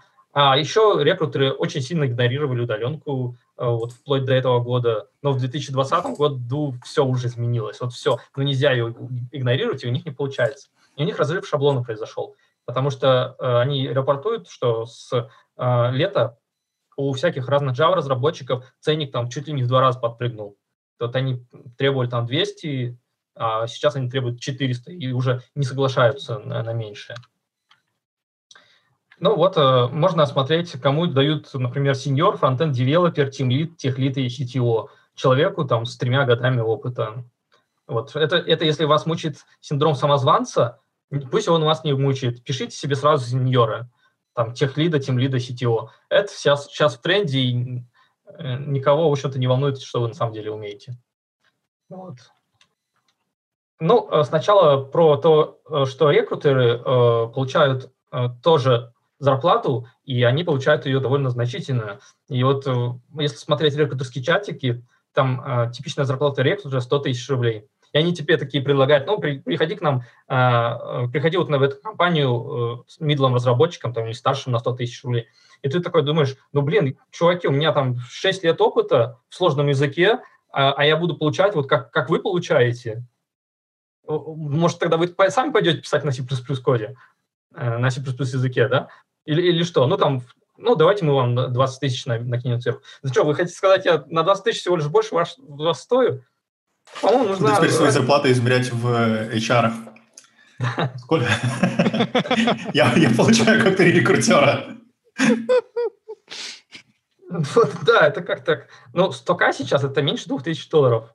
Это, это, по-моему, совершенно ни о чем в современном мире. Это было уже... Мидлы получали 100к до 14 до падения доллара до, до падения рубля в два раза. Я получал сток.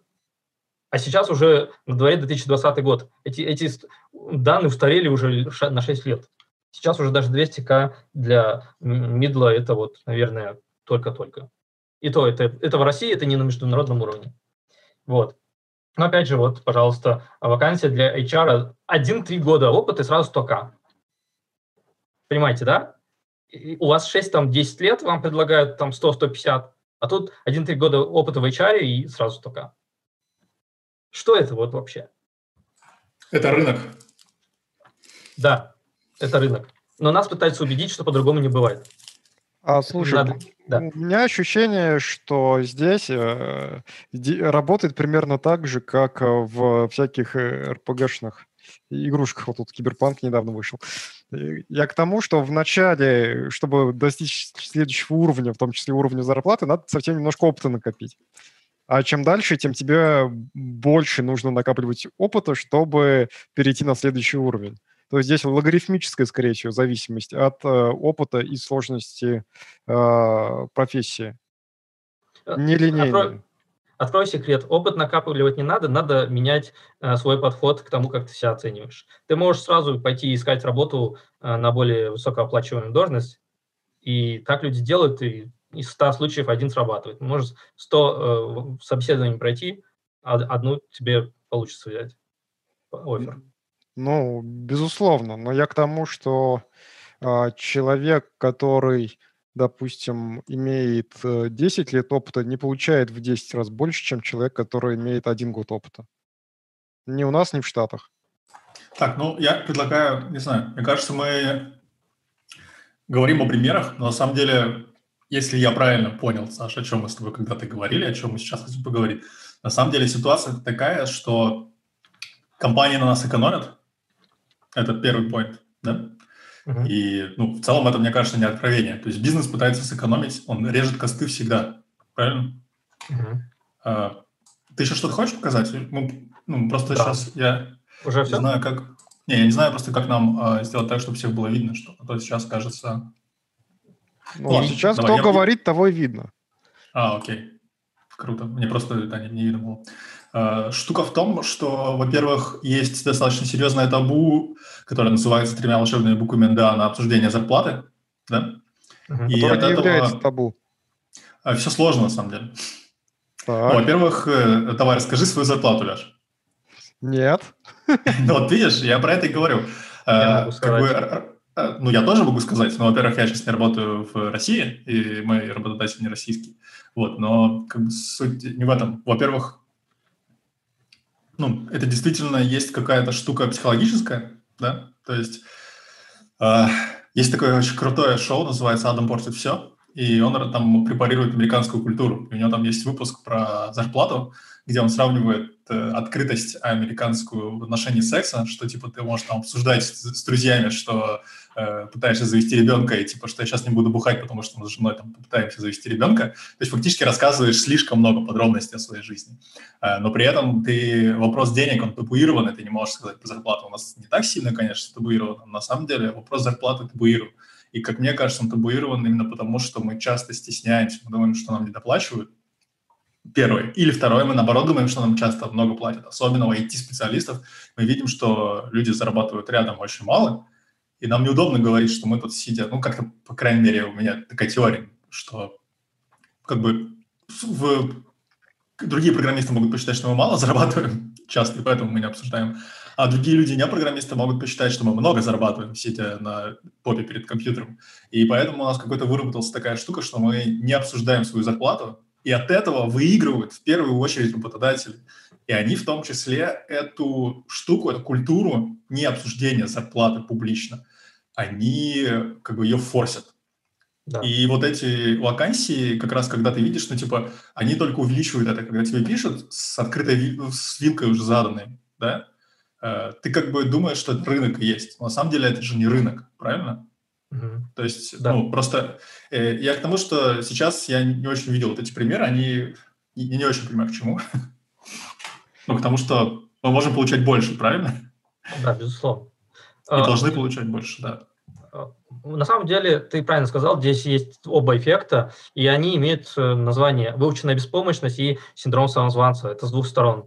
Когда ты, да, когда ты думаешь, что ты не очень-то достоин, когда тебе кажется, что тебе просто повезло, синдром самозванца, когда ты не можешь э, сказать, ну, блин, я вот буду делать так, буду говорить так, буду себя позиционировать так, если ты этого не можешь, у тебя выучена беспомощность.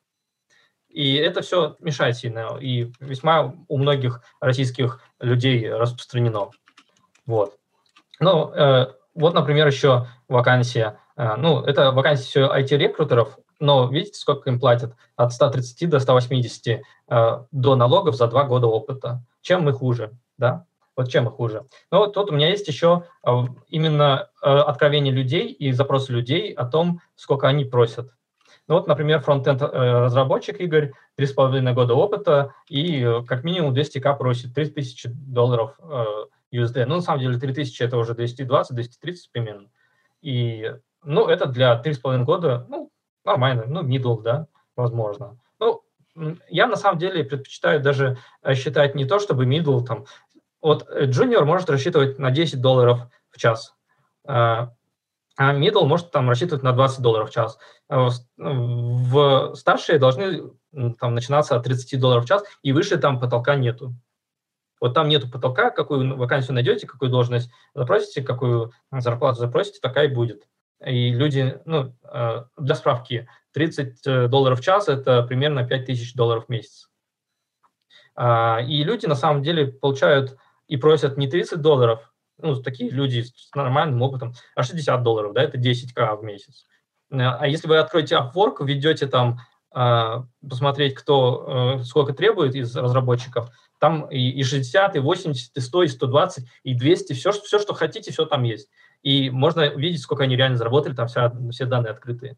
И их очень много, этих людей. И они не, не только в Штатах, они по всему миру. Они просто удаленщики, и уже практически нету разницы в том, сколько э, они именно тратят, где они живут, а есть э, важность, сколько они, э, как они умеют договариваться. А вот. Я могу сказать, что ну, я немножко знаю расценки на аутсорс, угу. в том числе российский. И там обычно получается так, что разработчик получает где-то около 25 в час. Угу. Ну, синер, понятное дело, разработчик. А стоит он э, заказчику где-то 50. Это, это, это если, э, если очень нежадная аутсорс-компания, а обычно под сотню. А, а, а они продаются сразу под сотню. Сотни долларов в час на начальный рейд у старшего. Ну, слушай, это какие-то, ну, немножко... Я, я про такие цифры ничего не знаю, скажем так. Вот. И кроме того, 100 долларов в час, а это можно и в Кремниевой долине себе нанять разработчика за такие деньги. Там конкуренция. Ну, нет, ну там конкуренция, но тем Нет, не смотри, менее... ты платишь аутсорсу не только не за разработчика, ты платишь аутсорсу за гарантию того, что у тебя будет разработчик этого уровня. Это как в Макдаке. Ты идешь в Макдак не потому, что там вкусно. Ты идешь за средним нормальным качеством еды, быстрой. Тебе нужно нанять разработчика. Ты либо тратишь год, платя HR 3К э, в месяц, тратишь на это 30К просто за то, что у тебя работает человек, который тебя нанимает. Либо ты платишь 100 баксов в час компании, которая тебе предоставляет постоянный поток. Это просто, это поэтому называется аутсорс, правильно? Ты аутсорсишь не только э, как бы HR, ты аутсорсишь кучу всего. Ну, Поэтому, слушай, да, это дороже. Я озвучил те цифры, которые прям, ну, железно знаю, что вот конкретно... Я тоже знаю. Я и 200 видел, и 120, и чего только... Ну, то есть... А, ну, зависит еще, на какой срок ты такого человека себе берешь. Все, все так, все так. Да. Если контракт какой-нибудь коротенький, то там, ну, там реально могут быть большие... Ну, дорого может быть. А вот. я, наоборот, видел долгострой, где было да. по 120 на огромную команду разработчиков, О, чтобы они не уходили вот. просто. Да. Ну, как раз ты... Просто другое дело, что жадный работодатель платил те, те же 25. И, и они в результате уходили, да? Они ушли просто всей командой, когда они это сколько, они узнали, сколько они стоят, они ушли всей командой и почеканули себе свою компанию, стали хорошо. Ну, вот. А теперь смотри, если бы э, эта бы информация не утекла, они бы не ушли, бизнесу было бы хорошо. Поэтому бизнесу... Бизнесу и так хорошо, смотря какому бизнесу. Ну, понятное дело, что табу на разглашение зарплаты, оно у нас появилось относительно недавно, ну, собственно, после развала Союза, через какое-то время после этого. Потому что в Союзе-то, по-моему, все знали, кто сколько получает, и как бы не было никакой проблемы, потому что все, все получали немного. И, и одинаково четко по разрядной сетке. А мимо касс, конечно, что-то бывало, но там скорее не деньгами, а скорее через связи там что-нибудь достать можно было. Вот проблема была в том, что потратить нельзя было толком. Ну, и, и это да тоже. Да и сработать тоже, ладно. А в зависимости Мы-то пожили периода. при Союзе, мы-то помним. Нет, на самом деле деньгами тоже были проблемы, но там э, в разные, ну, как бы Союз длился долго, и в разные моменты времени были разные проблемы. В какой-то момент было все в магазинах. А давайте без исторического экскурса, и так мы уже достаточно долго болтаем. А, а сколько времени еще есть у нас? Ну, минут 20 ну, точно есть. Да, минут 20 точно есть, там посмотрим. Просто я думаю, что мы, и мы уже устали, у тебя уже там полночь время. Скоро не всякое устал. полезет. Я не устал, я только на свою любимую тему вышел. Ну давай тогда, да, продолжай на свою любимую тему. Ну, а, я тогда быстренько. У меня тут еще есть несколько слайдов. Вот, например, человек, который, которого я спросил, не хочет ли он на Haskell поработать, говорит, ну да, он говорит, до 250к не очень интересно, ну, очевидно, у человека больше, а, поэтому приходится пока на TypeScript писать. Нормально, да? Ну, Я не понимаю, бы, что да. тебя... Объясни, что тебя смущает. Меня ничего не смущает. Это пример того, что есть люди, у которых э, зарплата, э, про которую нам говорят, что такое не бывает. Бывает. Погоди, только mm. это чуть, чуть больше 3000 долларов, про которые мы говорили да. на предыдущих ну, да, слайдах. Я поэтому тоже не понимаю. Я понимаю, если бы да. тут было 750. Верно, но это мы с вами говорим. Э, я не знаю, какие у вас зарплаты, но вообще, наверное, топовые, да? А люди же не, не все такие, как мы. И у меня маленькая них... зарплата. Ну ладно. Но просто я живу в другой стране, не забывай сейчас. Ну да. Но по местным меркам у меня небольшая. Хорошо. Ну вот тут э, пожелание у человека с 5 лет 300к рублей в месяц. Ну вот, пожалуйста, сейчас такие вот запросы. Питон, middle, middle, питон, middle, 300к. Один, одна козуля. Вот. А, здесь, здесь у меня на слайде вилки от 130 до 180 для уверенного мидла. Только что мы говорили, здесь э, middle питон 300к, здесь 130-180. То есть это около 3000 долларов обе вакансии, которые представлены на слайде. Но это вот то, что предлагают. Предлагали когда-то. Сейчас уже, конечно, не так.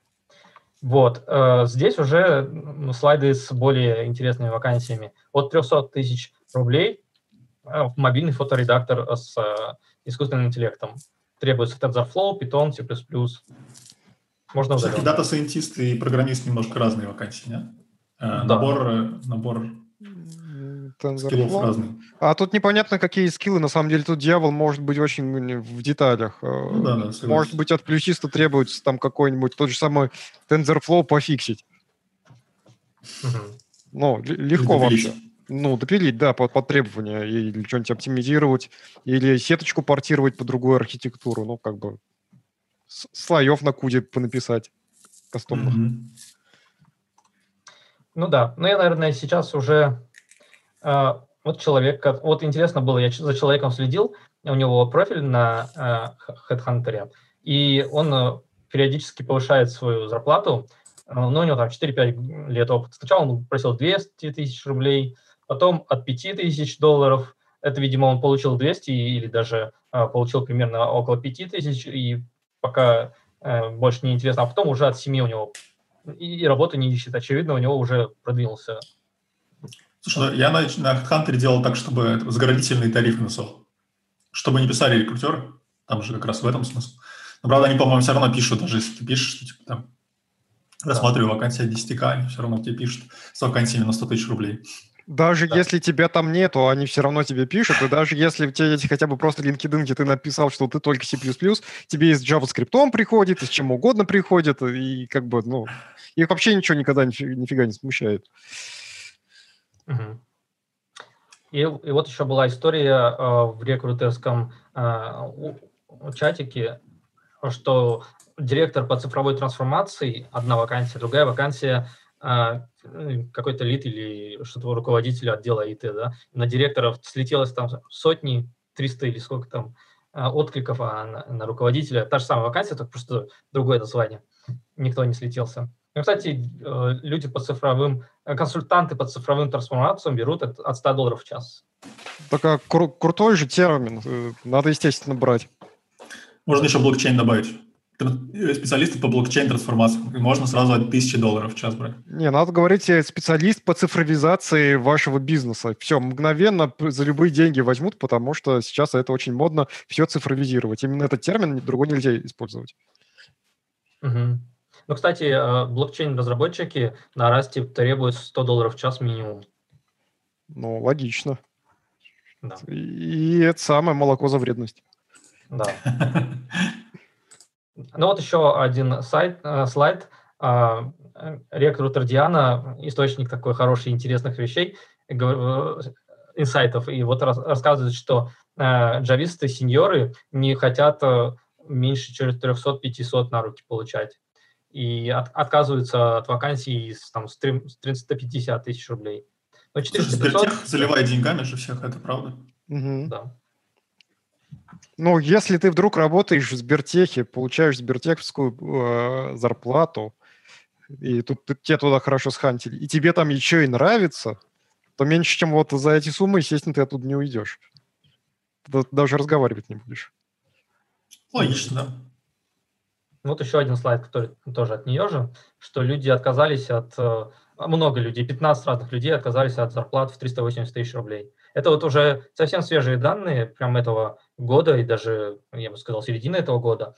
И вот кто-то еще пишет, что ниже 400 тысяч рублей не рассматривает. Это чтобы у слушателей сформировалось правильное понимание, зарплаты очень сильно подскочили. Все потому, что э, компании думали такие, ну, мы сейчас будем нанимать из какого-нибудь там Урюпинска э, Васю за, за мало денег. А Вася такой, да зачем вы мне нужны, я пойду на зарубежные компании удаленно работать. И зарплаты подскочили. Все так. Ну, логично, когда у тебя все стало удаленным, то локальные компании начали конкурировать с глобальными компаниями. Ну и все. Да, и игнорировать вот эту удаленку уже не получается. Но у меня еще ряд таких слайдов, и они вот все говорят, что есть люди, которые получают вот столько и отказываются вот от стольки, и цифры совсем не, не такие же, которые присылают э, рекрутеры вам или которые говорят компании больше не дадим. Но, видимо, это реальность, которая уже назад не откатится. Ну вот, собственно, и все, что я хотел сказать, наверное. Вот, я надеялся на больше. А на что ты надеялся? А, давай, выключай, э, поговорим, а то мне, мне просто даже смотреть так неудобно. Да, так, так лучше. Ну, кстати, есть еще обратная тенденция в Штатах, по крайней мере, что зарплаты у программистов упали в Кремниевой долине потому что так они поехали... Ты видел зарплаты в Кремниевой долине? Ну, естественно. Но просто компании посмотрели так, о, чувак уехал из Кремниевой долины в Алабаму, грубо говоря. Там уровень жизни, значит, там, там затраты меньше, ему столько не нужно. И у них есть коэффициенты для каждого места жительства. И зарплаты ему урезали. Ну, как бы, ну, все, ок. У них можно официально уменьшать зарплату? Да. Дикая страна. Да, абсолютно. Вот. Ну, то есть там, э, причем, насколько понимаю, в Штатах, если ты прям переезжаешь жить в другой штат, ты должен это делать официально в любом случае, потому что ты налоги в конкретном штате платишь. Ну да, да, это логично. Ну, я тут живу в такой же стране, где если ты переезжаешь из одного кантона в другой, то это прям все сильно меняет. Ну, там кантоны же размером, там, я не знаю, с района Москвы. И тем не менее, и тем не менее, да, ну слушай, тут так красиво это все рулится, на самом деле. Э, есть, значит, вот я живу в маленьком городе, который между двумя большими городами, ну, условно, большими, там, по полмиллиона каждый. Значит, но в моем городе 30 тысяч. Э, но при этом как бы в городах-то по 500, а в самих кантонах тоже по миллиону. А в моем кантоне всего 60 тысяч. То есть вот реально, у меня полчаса в одну сторону Цюрих, 15 минут в другую сторону Люцерн. Э, как бы я и сам из маленького города между Питером и Москвой. И постоянная история о том, что люди уезжают в Питер и Москву, правильно? Угу. Ну, потому что, ну, что делать в городе? Ну, как бы, чем ты компенсируешь зарплаты, там, развитие культуры, там, и так далее? Это все очень тяжело. Что делают здесь? При том, что здесь как, каждый кантон считается свободным, он может регулировать себя до очень больших э, степеней. То есть и тут есть какой-то небольшой набор законов общий для всех, а остальное они выкручивают налоги просто на минимум во всем кантоне. И потом еще каждая деревейка тоже может выкрутить налоги, и они тоже выкручивают налоги еще меньше. То есть тут три уровня налогов, и вот каждый просто выкручивает. И что получается? Что кто едет, кому важны вот эти проценты? Те, кто, у кого больше денег. То есть если ты получаешь там 10 долларов в час, то тебе 2-3% не важны. Если ты получаешь миллион, в год, там, я не знаю, или два, то тебе становится, ты считаешь что каждую копейку, потому что, ну, точнее, каждый процент, каждую долю процента. И в результате этот маленький город сейчас считается городом миллионеров, потому что, ну, точнее, миллиардеров тоже.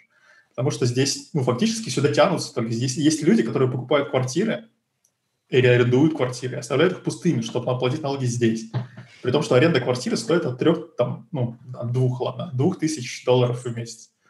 В общем, что здесь умеют такие проблемы решать реально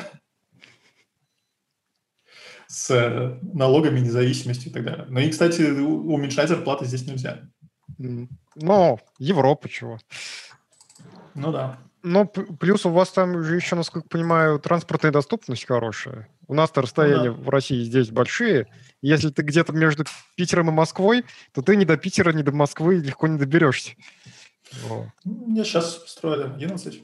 Но а, все равно. На самом деле, да, я предлагаю вернуться к зарплатам. Просто это, правда, очень такая это штука, которая меня, правда, сильно волнует. И с тех пор, как мы с Сашей последний раз общались, у меня, на самом деле, появилось несколько жутких историй про зарплаты и компании, как они. На самом деле, штука в том, что несмотря на то, что сейчас, сейчас, сейчас, сейчас как бы среди разработчиков, ну, для разработчиков э, есть такой э, кадровый голод, по сути. Да? Очень нужны разработчики, и как, с одной стороны, но с другой стороны, искать работу все равно тяжело, ну, потому что нужно доказать квалификацию там, и так далее.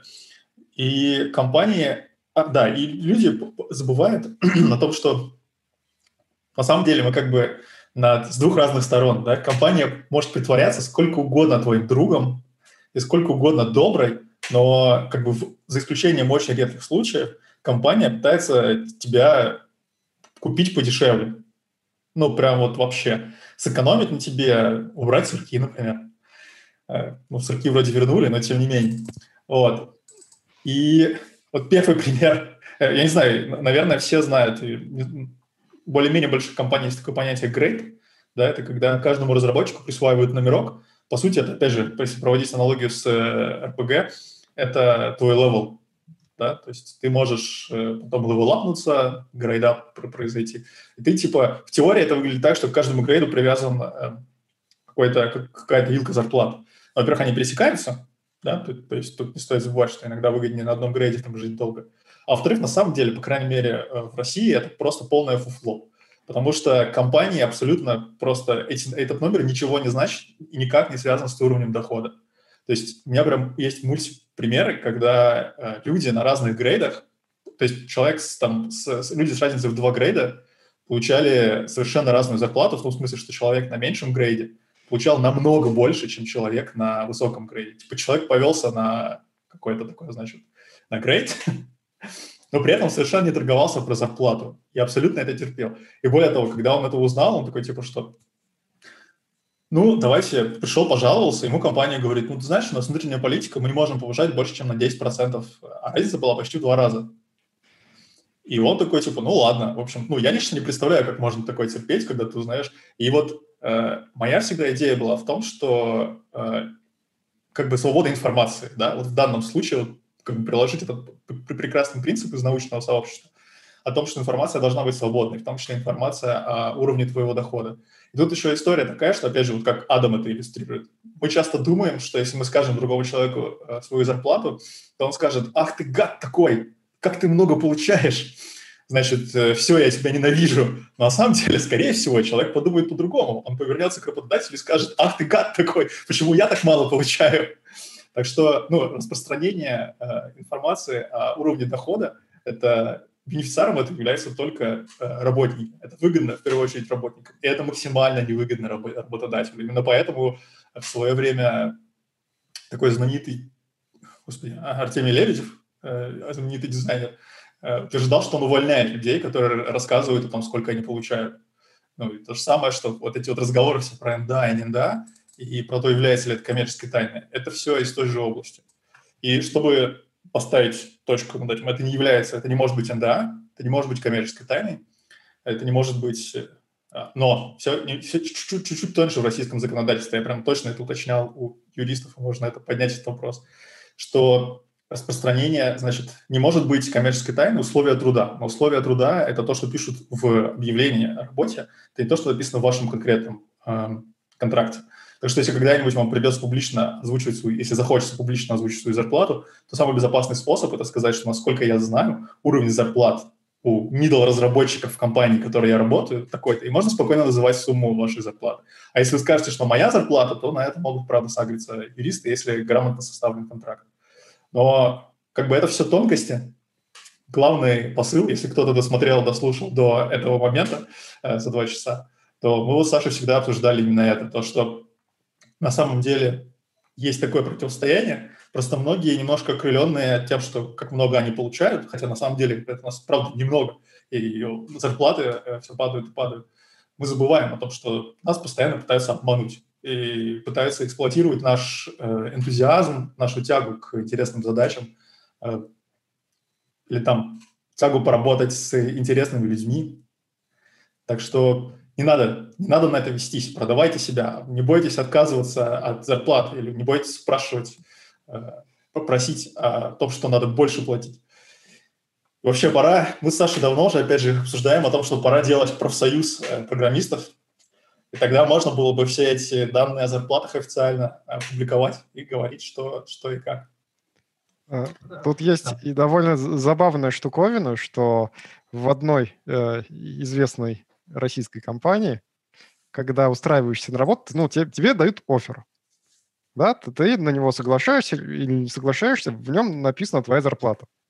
Потом, когда ты устраиваешься уже на работу, ты подписываешь НДА, что ты не можешь разглашать свою зарплату. Ну, понятное дело, что это не вполне законно, но тем не менее, да. Но штука-то в том, что между тем, как ты получил офер, и тем, как ты э, уже начал все это пописывать, проходит время. И этот офер, в принципе, ты можешь показывать кому угодно, просто как есть. Потому что между тобой и компанией никаких отношений еще нет. Ты можешь его хоть на YouTube, там, не знаю, или там где-нибудь во ВКонтакте выложить. О, кстати, я могу еще э, прекрасная байка из... Ну, точнее, это не байка, это вот прямо сейчас это произошло, происходит регулярно э, здесь у нас. Э, значит, человек э, решает уйти с, места работы. Ищет работу, ему делают офер, э, он соглашается, а потом передумывает, потому что э, текущая позиция сделала контр-офер. Прям mm-hmm. значительно больше. Он пишет, типа, и он еще ничего не подписал, он просто написал в e-mail, типа, что да, я соглашаюсь, и, пожалуйста, готовьте договор, там, и так далее. Ему высылают договор и ждут, когда он придет, принесет все это, подписанный договор и так далее, все на руках. Вот. Ему еще ничего, никаких абсолютно, ничего еще не подписано. А, значит, ему делают контрофер, он пишет, знаете, извините, у меня контрофер, и я думаю, что я все-таки останусь, потому что здесь все привычно, хорошо, и зарплату мне два раза подняли.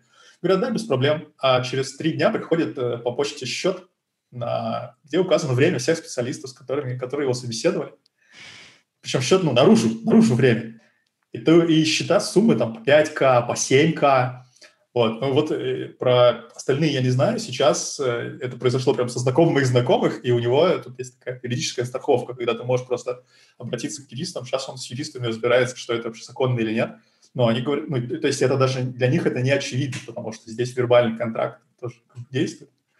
А это где? Это в Англии или где? Это в Швейцарии. Швейцарии? О-о-о. Да, типа ты по почте согласился, mm-hmm. это уже тебя к чему-то обязывает, а вот к чему надо разбираться. И уже юристы сейчас разбираются, что там как. Слушай, насколько я помню, ты рассказывал, что... Нет, или не ты, слушай. Или это какой-то мой знакомый из Нидерландов рассказывал, что там устная договоренность явля... имеет законную силу. Когда он там, по-моему, дом так искал. То есть ты... он смотрел квартиры, и когда ты говоришь «да» этому самому э, квартировладельцу, лорду. да, лорду, все, то есть как бы это имеет законную силу, просто устный контракт. Ну, похоже, здесь так же. Но, к счастью, мне пока не приходилось ни с чем подобным сталкиваться. Но вот как-то так. Джентльменам принято верить на слово прям вот. Да. В общем, друзья, Давайте получать большие зарплаты, быть богатыми и успешными, не стесняться себя продавать и как-то бороться с синдромом самозванца. Укреплять комьюнити, растить. Ну да. Еще, кстати, если поговорить про удаленные работы, есть такая штука TopTel, но это скорее тоже как аутсорс, но там э, в целом проще получить э, больше денег за, в час. Ну, по, как бы они позиционируют себя как э, Upwork без демпинга.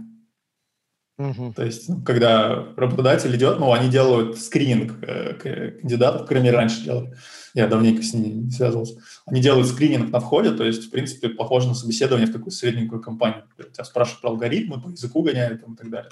И только потом тебе разрешают, э, значит, ну, твой профиль появляется на сайте. Ну и там э, гораздо, гораздо выше, чем на Upwork. То есть если на Upwork нужно искать людей, которые получают 200 там, баксов в час, то на TopTel это, в принципе, легко можно найти. Ну, не то чтобы искать людей сложно. Скорее, работу на 200 баксов в час. А людей-то ну, просто да, да. за в request записал и все, и увидел. Я что-то не понял, про что Саша пишет. Замена зарплаты вместе с сотрудником. Интересно. Это, это, это я пишу. Там говорилось про иммутабельность, что если бы мир был в виде Хаскеля, то менять а. зарплату было бы нельзя. Но в Haskell а. же можно на следующей э, редукции при рекурсивной работе, э, при хвостовой рекурсии заменять. Ну вот. Можно. Это нормально, почему нет? Ну, да. Ну, как бы я знаю, опять же, случаи в России, когда э, были, ну, становились не нужны супер прокачанные сеньоры, и так как нельзя уменьшать зарплату, то после обсуждения с работодателем люди просто увольнялись. Ну, потому что просто им задач нет, и, ну, как бы, да, по, соглашению сторон с выплатами всеми, но тем не менее. А я обратную ситуацию много раз наблюдал, когда э, заменяется вместе с зарплатой не работник, а компания.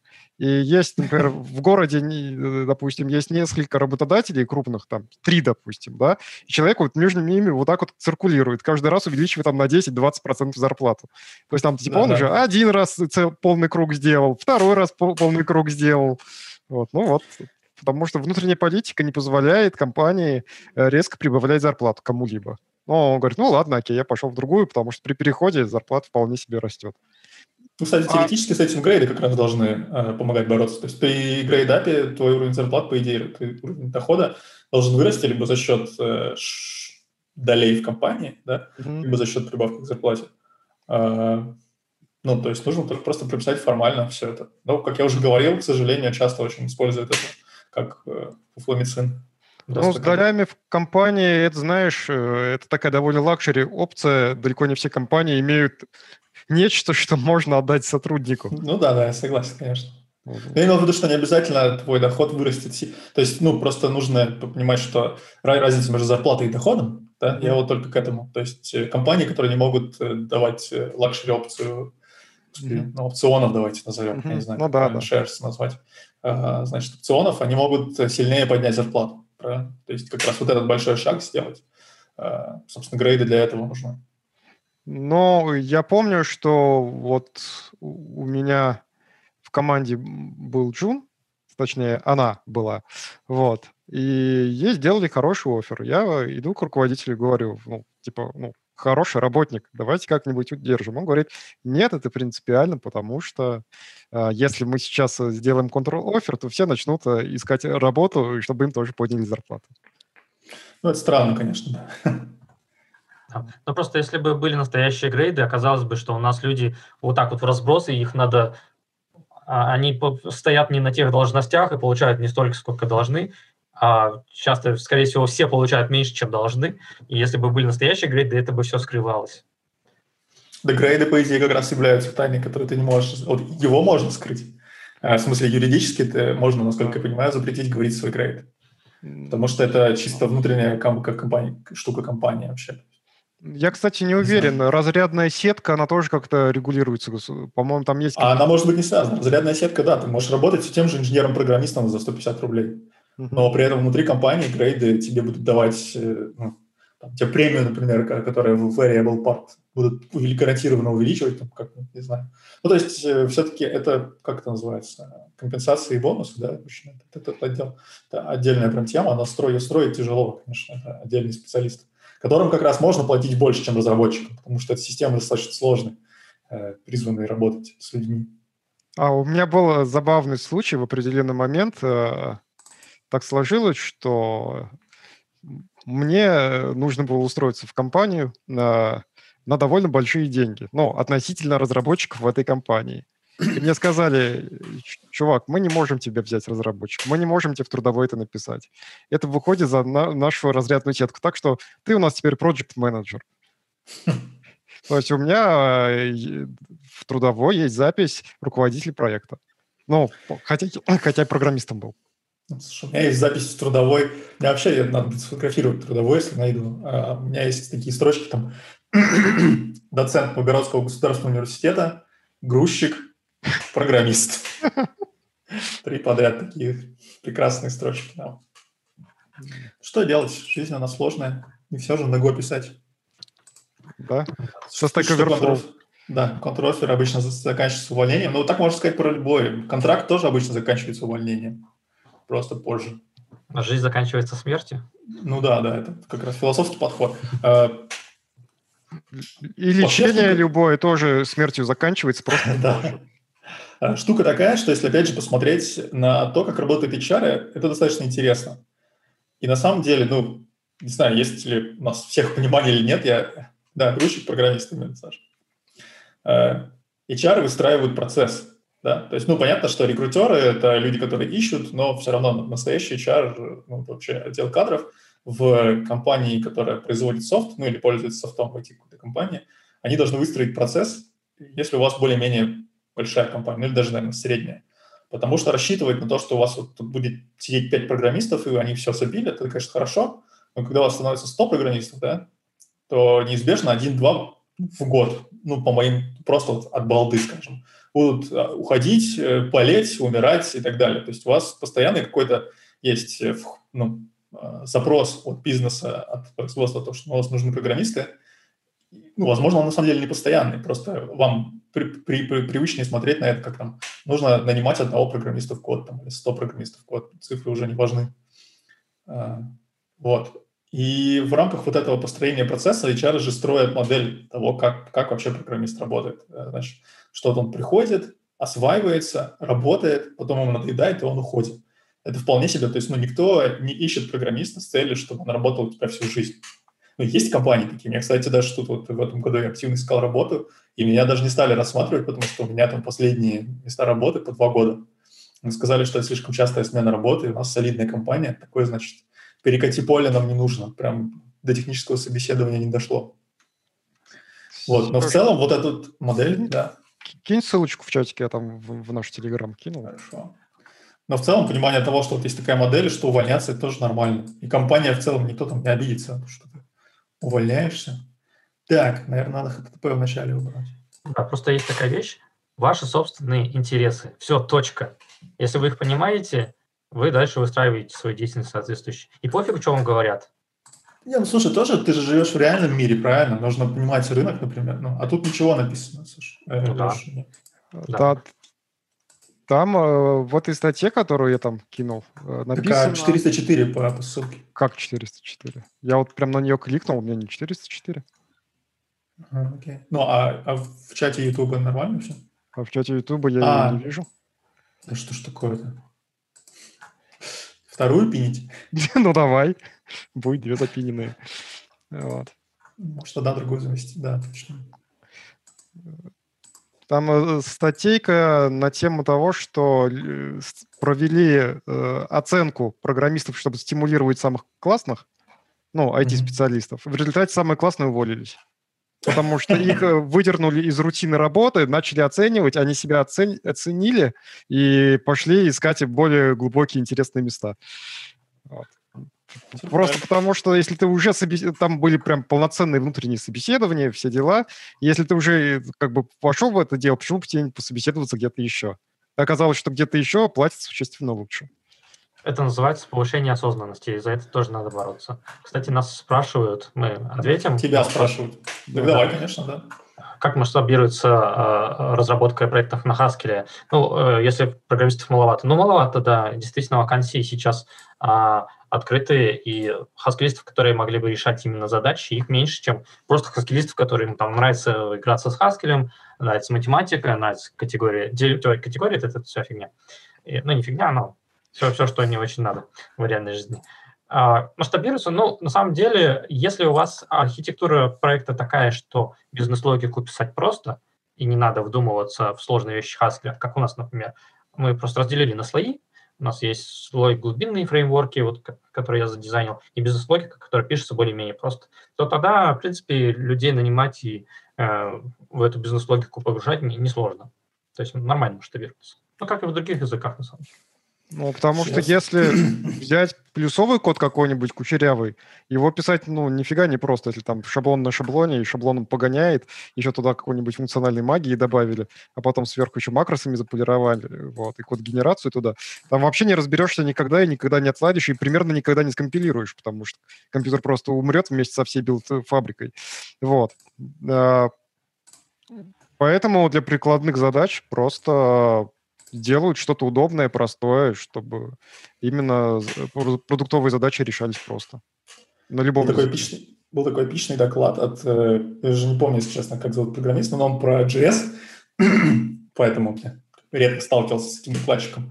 Э, но он очень какой-то такой рваный, там чувак именно своим драйвом скорее зашкал. Он рассказывал про то, как у них там э, Вообще у него там было жутко как бы неструктурированный доклад, но опять же он своим этим таким свободным подходом так, э, очаровывал, так сказать. И вот он э, в какой-то момент э, оказалось, что они пилят значит, реактивный, ну, какой-то UI используют там реактивный подход, как я не знаю, реактивное программирование, как, как это правильно, реактив. Вот. И на самом деле у них не JS, а Lisp. Просто они, ну, как бы постепенно сделали вот свой под, под множество языка. По сути, надо писать на Lisp, но на Lisp э, не найти типа разработчиков. Ну, потому что, ну, как бы люди не идут на Lisp и так далее. Поэтому они нанимают JS-разработчиков, на собеседовании проверяют, как у них там с пониманием функциональных подходов, ну, типа, есть вообще шанс или нет. Вот. А потом просто говорят, смотри, у нас такой фреймворк, и люди пишут на Lisp, но при этом они JS-разработчики, и месяца только через 3-4 они осознают, что вообще произошло только, только что. Так что всегда можно сделать так. Всегда. Нанимать программиста, говорить, у нас есть такой DSL-чик, вот, он очень красивый, аккуратный, вот, а потом окажется, что это Husky. Ну, это странно, какие-то разработчики с не очень широким бэкграундом, которые тоже надо повышать, расширять. Э, ну, если у тебя прям много народу надо, то почему нет? Ну. Вообще это звучит как каша из топора. Ну, слушай, если хочешь, я тебе скину ссылку, если найду. Ну, э, ну давай. Такой, там... Не, я не в плохом смысле слова, а что это довольно прикольный прием. А, Лайфхак да, такой да. мозговой. Ну. Да, вот Сережа, кстати, всегда поднимает острые темы. Я тоже не знаю, вот это прям постоянно. Как понять, синдром прям самозванца или ты, правда, э, имеешь спорные интеллектуальные способности? Я лично уверен, что рынок порешает. Если тебя не увольняют с работы, Сереж, значит, у тебя синдром самозванца. Мне кажется так. Как человек, которого недавно уволили с работы, которому приходится заново бороться с синдромом самозванца. JS идеологически похож на лист. Да, я согласен, согласен. Только как очень, очень кривой лисп, но идеологически, да. Да, да. Друзья, я предлагаю потихоньку закругляться. Есть у нас еще что обсудить? Да, я думаю, сейчас можно. Точно, Саша, как мы могли забыть? Прости, пожалуйста. Да. Расскажи, минутка саморекламы. Да, ну, я написал книгу «Функциональный дизайн и архитектура». Вот, она такая толстенькая, фундаментальная книга про новые подходы разработки на Haskell. Прям, а, и очень рад, что удалось ее выпустить. Расскажи там только про, про Haskell, то есть можно ли применять эти э, подходы в других языках? То есть это именно архитектура все-таки или... Тут э, все э, на нескольких уровнях э, описывается архитектура приложений, дизайн подсистем, использование компонентов и принципы, паттерны, подходы и все прочее. Это, в принципе, здесь Haskell как демонстрационный язык, да, как главный, но на том же C++ я это все реализовывал, рассказывал на конфах про фримонады, например, да, про то, как на, на этом всем писать приложение. Это все переносится и на скалу, там тоже все это используется, там MTL, фримонады, это на F-Sharp делается легко. Ну и раз на C++ удалось, то и на других тоже языках можно. Но, конечно, главная цель — это Haskell, PureScript и, и вот эти вот языки. Слушай, это очень круто, потому что когда я в свое время попытался погрузиться в Haskell, я искал, ну то есть э, были замечательные э, там трехстрочники, например, там типа быстрой сортировки, там вообще очень любят э, завернуть на Haskell что-нибудь такое, что красиво умещается на один слайд и замечательно. Я не смог тогда ничего вообще найти про архитектуру. Да, про построение прям... больших приложений на Haskell, как с этим совсем вообще жить. Вот именно. И вот моя книга закрывает вот этот большой а, пробел в хаскельной экосистеме.